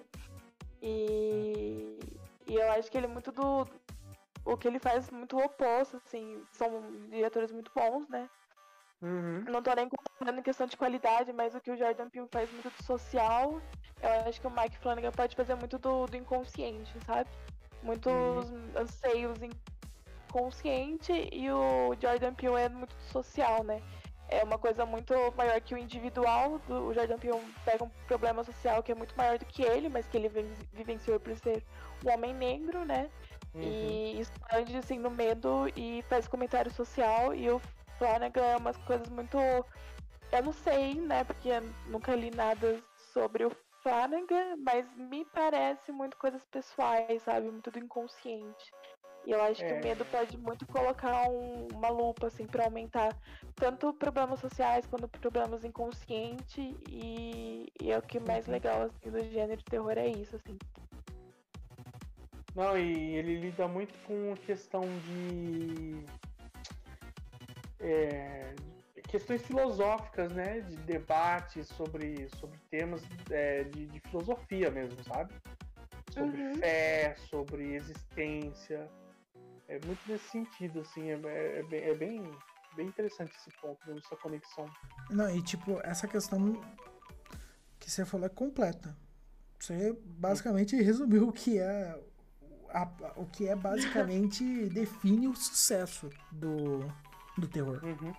O que leva o sucesso, tipo, se a gente for ver com psicólogos e tudo mais, é isso. É a questão do Uhum. inconsciente total. É. Uhum. Eu acho que gente, depois dessa frase maravilhosa, desse pensamento maravilhoso, a gente pode dar uma encerrada. Vamos para as considerações finais. Gostaria que vocês indicassem um filme, uma mídia que vocês queiram indicar. Pode ser mais de uma. Por exemplo, ah, eu quero indicar um livro, mas também quero indicar um filme. Indica os dois. Fique à vontade. Uhum. Pode começar, Lona. Eu, é... Tá, A Missa da Meia-Noite, não assisti. É... The Nightingale, filme da Jennifer Kent, que merece ser mais visto. E eu queria indicar um livro, porque eu já vi discussões no, no Twitter. Eu não, não sou muito da literatura, tá? E. Ai, será que eu tô sendo escutada? Às vezes eu tenho medo de sair do nada. Não, tava Não, escutando, tava escutando. escutados. Beleza. É, E eu tava vendo, acompanhando discussões sobre gênero fantástico, né? E no Brasil tem muito. As pessoas copiam muito, né? De fora, principalmente essa literatura nova, né? Tem Uhum. muito esse. Essa dificuldade em achar, assim, um. E como a gente se encaixa no gênero de fantasia. Eu acho que brasileira. a identidade brasileira na fantasia e mas eu acho que tem um realismo fantástico. E eu sempre achei muito legal esse conceito. E aí eu queria indicar um livro que eu nem lembro muito sobre o que que é a história. Vou reler inclusive. Então eu tô indicando coisa que eu não lembro direito né? Que maravilhoso chama O Relógio Belisário do José J. Veiga eu não sei o que é esse J mas é do José Veiga e João. é um livro. José João Veiga. É um livro de realismo fantástico. Que eu acho que é o que mais se aproxima, assim, ao, ao gênero brasileiro, né? Porque eu acho que fantasia tem muito a ver com. Ai, com orçamentos e coisas muito Uhum. grandiosas e realismo fantástico é uma coisa mais real, assim, que também mexe com, com Uhum. fantasia e eu acho essa mistura muito legal, eu tenho muito interesse. Então, eu vou reler o livro também e leiam comigo, galera. Leremos. Bom, ah, eu vou recomendar eh, dois livros, no caso, não recomendo filme. Eu vou recomendar dois livros. Um é a biografia do Zero Caixão. A biografia do Zero Caixão lançada pela Dark Side é maravilhosa. Oi? Maldito! A Maldita, que susto. É. A Maldita.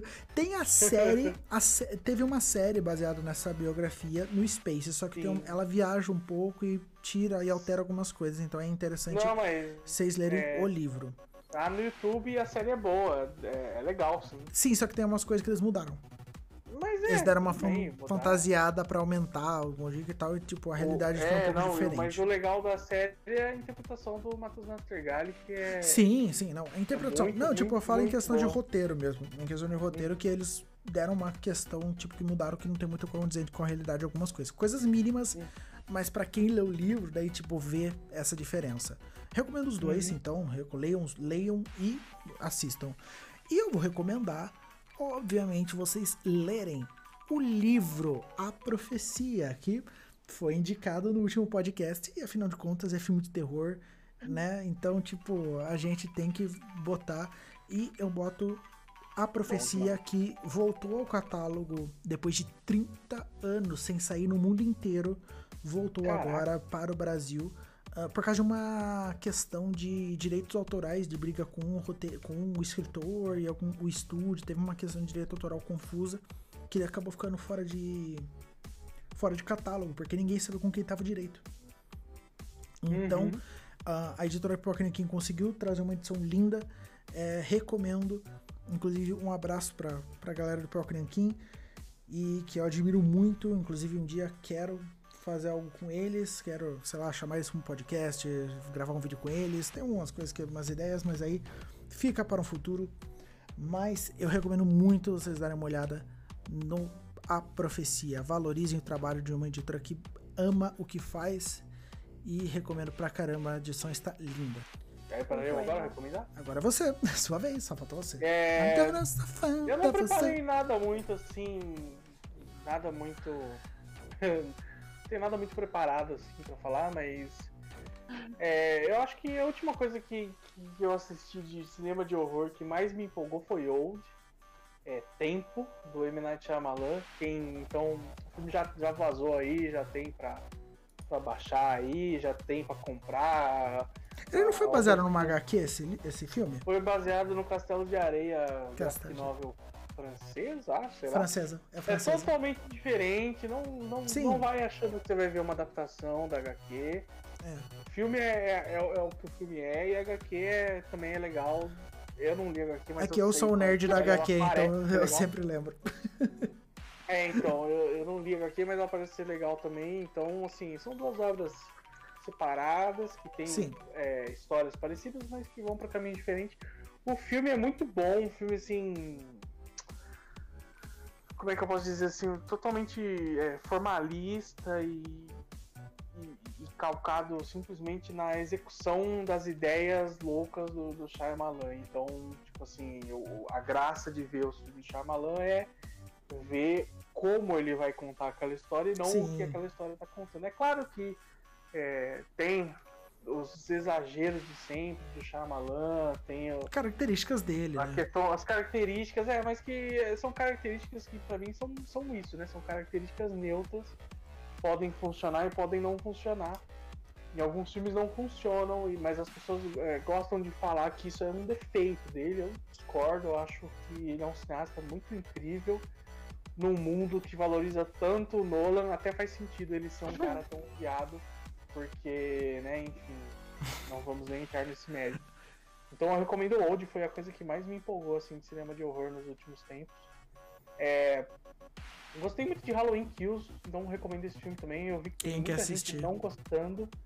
É, mas é isso e, e recomendo ir atrás do, dos clássicos de terror, além da superfície, sabe? Tem muita coisa boa de outros países, né? O, do Japão mesmo, sabe? Olha, com certeza do- tem que, tem que recomendar os monstros Kurosawa. clássicos. monstros clássicos e. É que monstros clássicos ainda é conhecido, né? A galera conhece Drácula, Frankenstein, mesmo que não tenha assistido É, os clássicos lá e assistiram só, tipo, versões mais recentes. é, mas recomendar coisas de outros, pa- de outros países, sabe? Sim. Os italianos são incríveis. é, Nosferatu, filme expressionismo alemão. Nosferatu, expressionismo alemão. Se você tiver um estômago mais forte aí pra aguentar um filme extremo aí, vai atrás, vale a pena, é interessante. São experiências catárticas, sabe? Vai ver os filmes do Romero, vai ver Sim.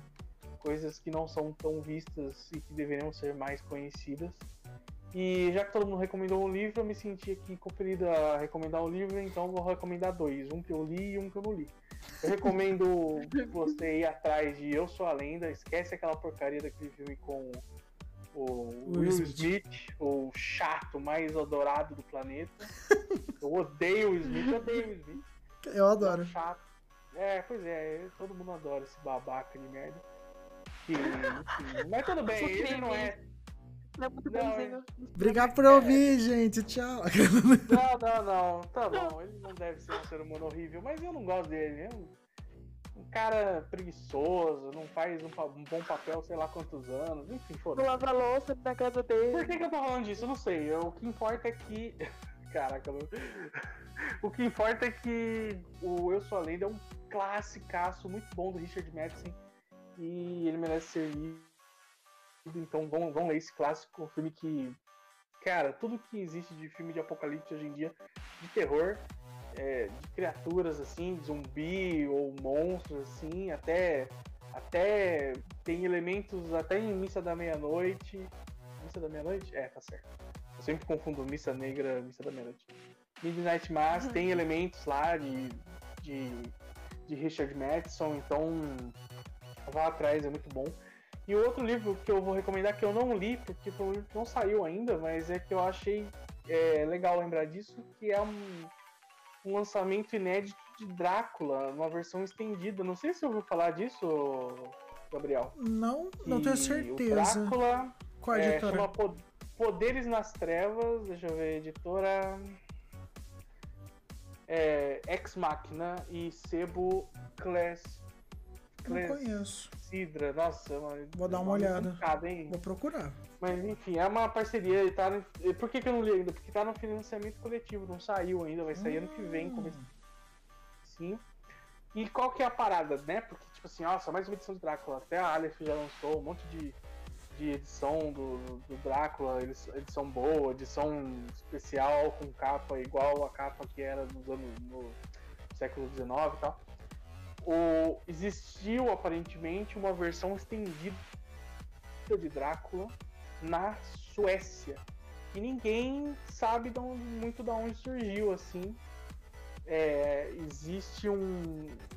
É, existe assim fortes chances de ser o próprio Bram Stoker que escreveu uma parte a mais e foi lançado só na Suécia assim e permaneceu assim desde sempre. Caraca. E o Brasil vai ser o primeiro país que vai que vai relançar essa edição traduzido e tal e que demais. E o, chama chama Poderes nas Trevas e eu conheço eu eu conheço essa eu, eu conheci essa, essa, esse projeto por causa que eu acompanho o crítico Marcelo Miranda, que é o provavelmente meu crítico de cinema preferido, e ele está fazendo consultoria para esse projeto, porque Nossa, ele é quem conhecedor do livro e tal, e, e, é, e, é, isso, cara. Eu tô bem ansioso para ler essa versão do Drácula. Olha, eu vou dar, ir atrás também, recomendo quem está ouvindo ir atrás também, porque esse Drácula é maravilhoso e Bram Stoker é, é foda. Mano, e, cara, estamos finalizando aqui. Quero agradecer Luana e João por estarem aqui de novo comigo, nossos queridos personagens fixos aqui no nosso podcast. E, cara, agradeço você que escutou esse podcast. Lembre-se, por favor, de recomendar aos seus amigos, compartilhar, deixar o seu like, comentar temas que a gente pode falar aqui, pode ser qualquer coisa. Cara, a gente, se a gente tiver histórias para contar sobre esse tema, a gente vai falar. Mas é, falem o que quiser, comentem melhorias, críticas construtivas. Óbvio, se você me falar é uma bosta, é uma bosta assim como você, desculpa, mas é a verdade. então. Desculpa interromper. Ah. Mas já viu aquele meme assim? É, é uma menina fazendo maquiagem. Aí é. ela fala, é, aceito críticas, aí entre parênteses, mas não fico calada. Bem essa. É isso. Bem essa, não fico calada. Eu vou achar pra você pra te mandar. Mas, cara, nossa, e eu lembrei de uma coisa. Tem um cara que a gente não falou, eu não falei literatura. Mas, beleza, a gente deixa pra uma próxima. A gente deixa pra uma próxima pra gente falar alguma coisa do Clive Barker, cara. A gente não falou do Clive Barker. E eu, mas eu quero finalizar com uma frase que ele falou quando saiu, eu não lembro se é o Hellraiser 8 ou Hellraiser 6. Ele fala assim, ele fala, sai, tá no pôster, saído da mente de Clive Barker. O Clive Barker pega e fala, isso não sairia nem do meu cu. É. Foi do